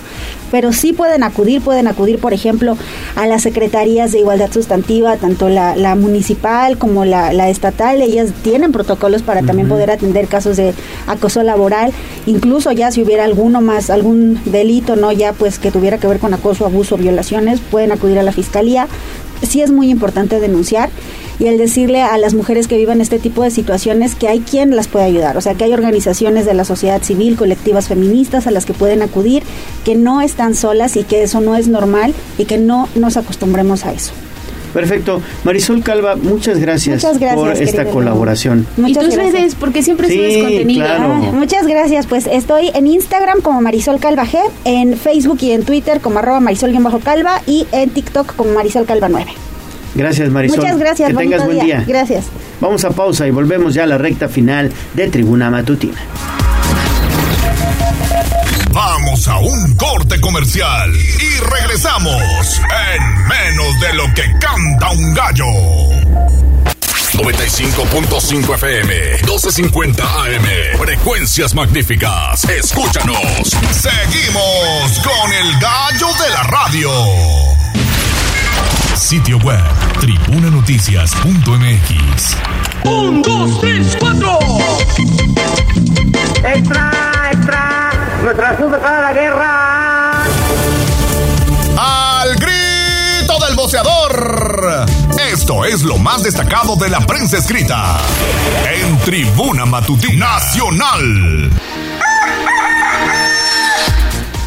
Bueno, son las 8 de la mañana con 48 minutos. Vamos con información nacional, Avi, porque se tambalea la alianza PRI-PAN-PRD. A nivel nacional, evidentemente, ya está suspendida, tanto en lo legislativo como en lo político. Avi, adelante, buen día. Así es, Gallo. Mira, te comento que pues ayer miércoles el PAN y el PRD anunciaron una suspensión temporal debido a la iniciativa impulsada por el PRI para extender el plazo del ejército en las calles hasta 2028. Y es que a través de un comunicado, los líderes del PAN y del PRD, Marco Cortés y Jesús Zambrano, informaron la suspensión de la alianza integrada por los partidos de oposición, luego de que lanzaran un ultimátum al PRI para rechazar o votar en contra de la iniciativa para que las Fuerzas Armadas permanezcan en labores de seguridad pública por cuatro años más. Y es que el decreto que creó la Guardia Nacional en 2019 establece que mientras ese cuerpo de seguridad desarrolla sus capacidades, el presidente podrá disponer de las Fuerzas Armadas para tareas de seguridad pública hasta 2023. Y es que el presidente Andrés Manuel López Obrador busca que la Guardia Nacional sea administrada totalmente por el ejército avaló la iniciativa del PRI e incluso planteó un referéndum para decir cuánto tiempo debe estar el ejército en tareas de seguridad pública. Y es que previo a la suspensión de la alianza, el miércoles se hizo un llamado a la dirigencia del partido tricolor pidiendo recapacitar su postura respecto a la permanencia del ejército en las calles. El presidente nacional del PRI, Alejandro Moreno, respondió asegurando que no aceptarán ningún tipo de orden. Es la información que tenemos, Gallo. Muy bien, muy bien, mi estimada Avi. Y también esta es una situación lamentable porque asesinaron a trabajadores de la Comisión Federal de Electricidad. Aquí es Gallo y es que pues lamentablemente la Comisión Federal de Electricidad lamentó el asesinato de dos de sus trabajadores por el crimen organizado en la carretera Hermosillo-Yecora en Sonora. Y es que la Comisión Federal reconoció la disposición y profesionalismo de su personal, por lo que a partir de los hechos ocurridos en Sonora, la comisión trabajó coordinadamente con las autoridades competentes para esclarecer lo ocurrido y contó siempre con el apoyo y seguimiento del gobernador de Sonora, Alfonso Durazo, asegurando la compañía estatal. Y es que la Dirección General agregó instituyó una comisión de investigación y esclarecimiento de condiciones especiales para la seguridad de los trabajadores de la Comisión Federal de Electricidad. Esta comisión, en coordinación con la Secretaría de la Defensa Nacional, Secretaría de Seguridad Pública, Guardia Nacional, Policía Estatal y Municipal, tendrá dos, tendrá dos funciones específicas. Uno, establecer las causas que originaron estos dolorosos acontecimientos en los próximos ocho días para que las acciones que se implementen impacten en todo el país. Dos, derivado de estas conclusiones, se establecerán mecanismos y protocolos de prevención y seguridad para proteger la integridad física de los trabajadores de la Comisión Federal de Electricidad. Y es que dicha comisión estará conformada por Antonio Vega, coordinador de distribución Israel Gasca, gerente de seguridad industrial, y Rubén García Castellán, secretario de Finanzas del SURSEM, y quienes rendirán su informe en ocho días aproximadamente, de acuerdo al informe que presentaron. Es la información que tenemos, Gallo. Muy bien, Avi, muchísimas, muchísimas gracias. Y el presidente Andrés Manuel López Obrador acaba de hablar precisamente, envió sus condolencias a los trabajadores electricistas y a sus familias y dice mandarles un abrazo y decirles que no están solos. Fue el mensaje que dijo AMLO en Palacio Nacional. Bueno, pues vámonos entonces a información de los espectáculos.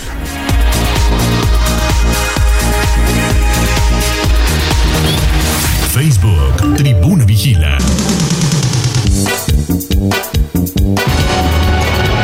Sobre la tarima, espectáculos, chismes y mucho más.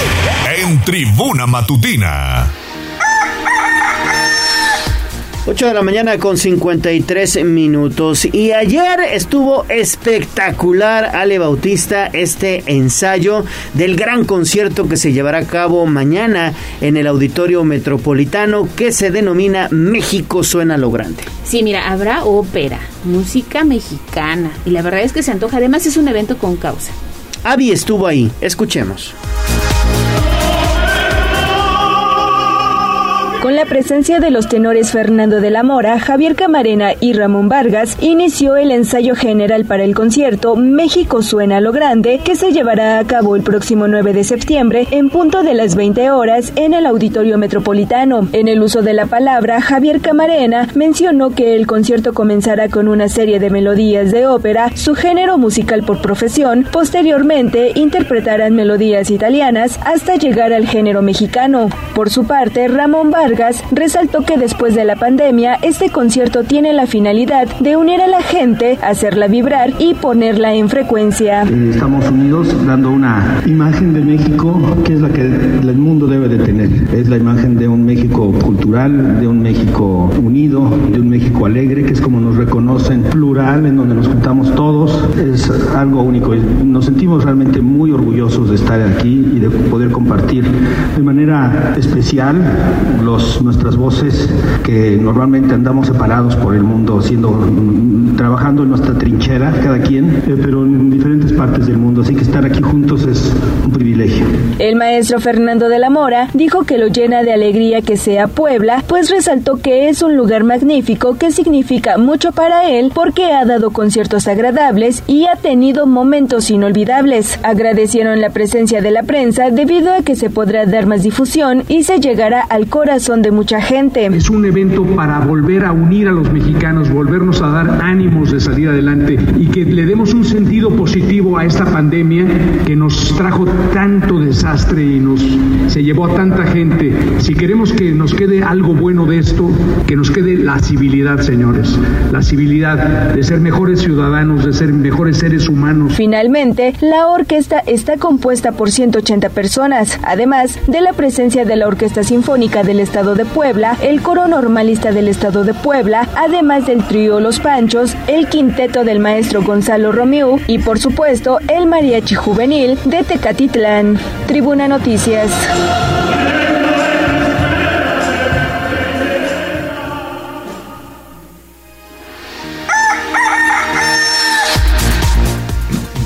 Bueno, pues ahí está. Eso es parte de lo que se va a vivir mañana. Mañana en el Auditorio Metropolitano. Vamos rapidísimo a las breves deportivas. En Tribuna Matutina, fútbol, béisbol, box, lucha libre, automovilismo y todo el mundo del deporte. Play Ball en Tribuna Deportes. Adelante, Neto. Gracias, Gallo. Gracias, Ale. Vámonos rápidamente con la información deportiva. Fútbol internacional, porque Flamengo derrotó 2-1 a Vélez Arfiel y aseguró su clasificación a la final de la Copa Libertadores para enfrentarse al Atlético Paranaense en lo que será la tercera definición consecutiva entre equipos brasileños en el máximo certamen sudamericano. Vámonos al béisbol, porque los Leones de Yucatán alargaron la serie. Un espectacular regreso en la novena entrada para culminarlo en extra innings 21-18 sobre los Diablos Rojos del México en un sorprendente sorprendente juego 6 de la final de la zona sur de la Liga Mexicana de Béisbol. Y es que los melenudos hicieron lo impensable con tres outs de vida, dos cuadrangulares en la última entrada empataron el encuentro. Primero Christian Adams de dos anotaciones y Joshua Fuentes con uno de tres rayitas. Las cinco carreras de ventaja de los pingos simplemente desaparecieron y ya para las entradas extras José el cafecito Martínez silenció el estadio con un batazo de cuatro esquinas de tres carreras y así empatar la serie. En grandes ligas, Aaron George puso en marcha la remontada en el primer juego con su cuadrangular número 55 de la campaña para liderar las mayores. Y si Nerf Falefa disparó un gran slam en el segundo encuentro y los Yankees de Nueva York derrotaron a los mellizos de Minnesota por 5-4 y 7-1 en una doble cartelera. Finalmente, los carneros de Los Ángeles en fútbol americano vigente campeones, pues inician esta noche la persecución de un histórico bicampeonato en la campaña 2022-2023. Comienzan su aventura ante los también favoritos Bills de Buffalo. Rematamos con las breves deportivas. el Consejo Mundial de Boxeo presentó el cinturón guerrero jaguar zapoteca que se entregará el próximo 17 de septiembre al ganador del combate entre Saúl El Canedo Álvarez y Yanadi Golovkin. Lamar Jackson mencionó en conferencia de prensa que su fecha límite para obtener una extensión de contrato con los Ratners es el día viernes. Luca Dominic se acaba de convertir en el segundo mayor número de puntos en un juego de Eurobasket. Se llevó 47 puntos y solo superado por Edith Terrace, de Bélgica en 1957, con 63 puntos. Para Tribuna Deportes, Andrea Lezama. Pues Gallo Ale, lo más relevante en materia deportiva. Muy bien, Neto, muchas gracias. Saludos, buenos días. Gracias a todos, mi estimada Aura Mones en la operación técnica, muchas gracias. También a Abraham Merino, a Andy en la asistencia de producción. Jazz, nos vamos. Muchas gracias en las redes sociales. Ale Bautista. Tenemos ganador de pastel, la señora Margarita. Su hijo cumple cuatro añitos, así que en un momento me pongo en contacto con la señora Margarita, pero muchas felicidades. Muchas felicidades, señora Margarita. Nos vamos, cuídense mucho, abríguense. Si van al trueque, nos comparten fotos. Adiós. Que tengan excelente día. Soy el gallo de la radio. Adiós. Adiós, amor, me voy de ti. Aquí terminamos Tribuna Matutina. Esta es XHZT 95.5 FM y XEZT 1250 AM. La magnífica, la patrona de la radio. Una estación de Tribuna Comunicación. Fuerza en medios.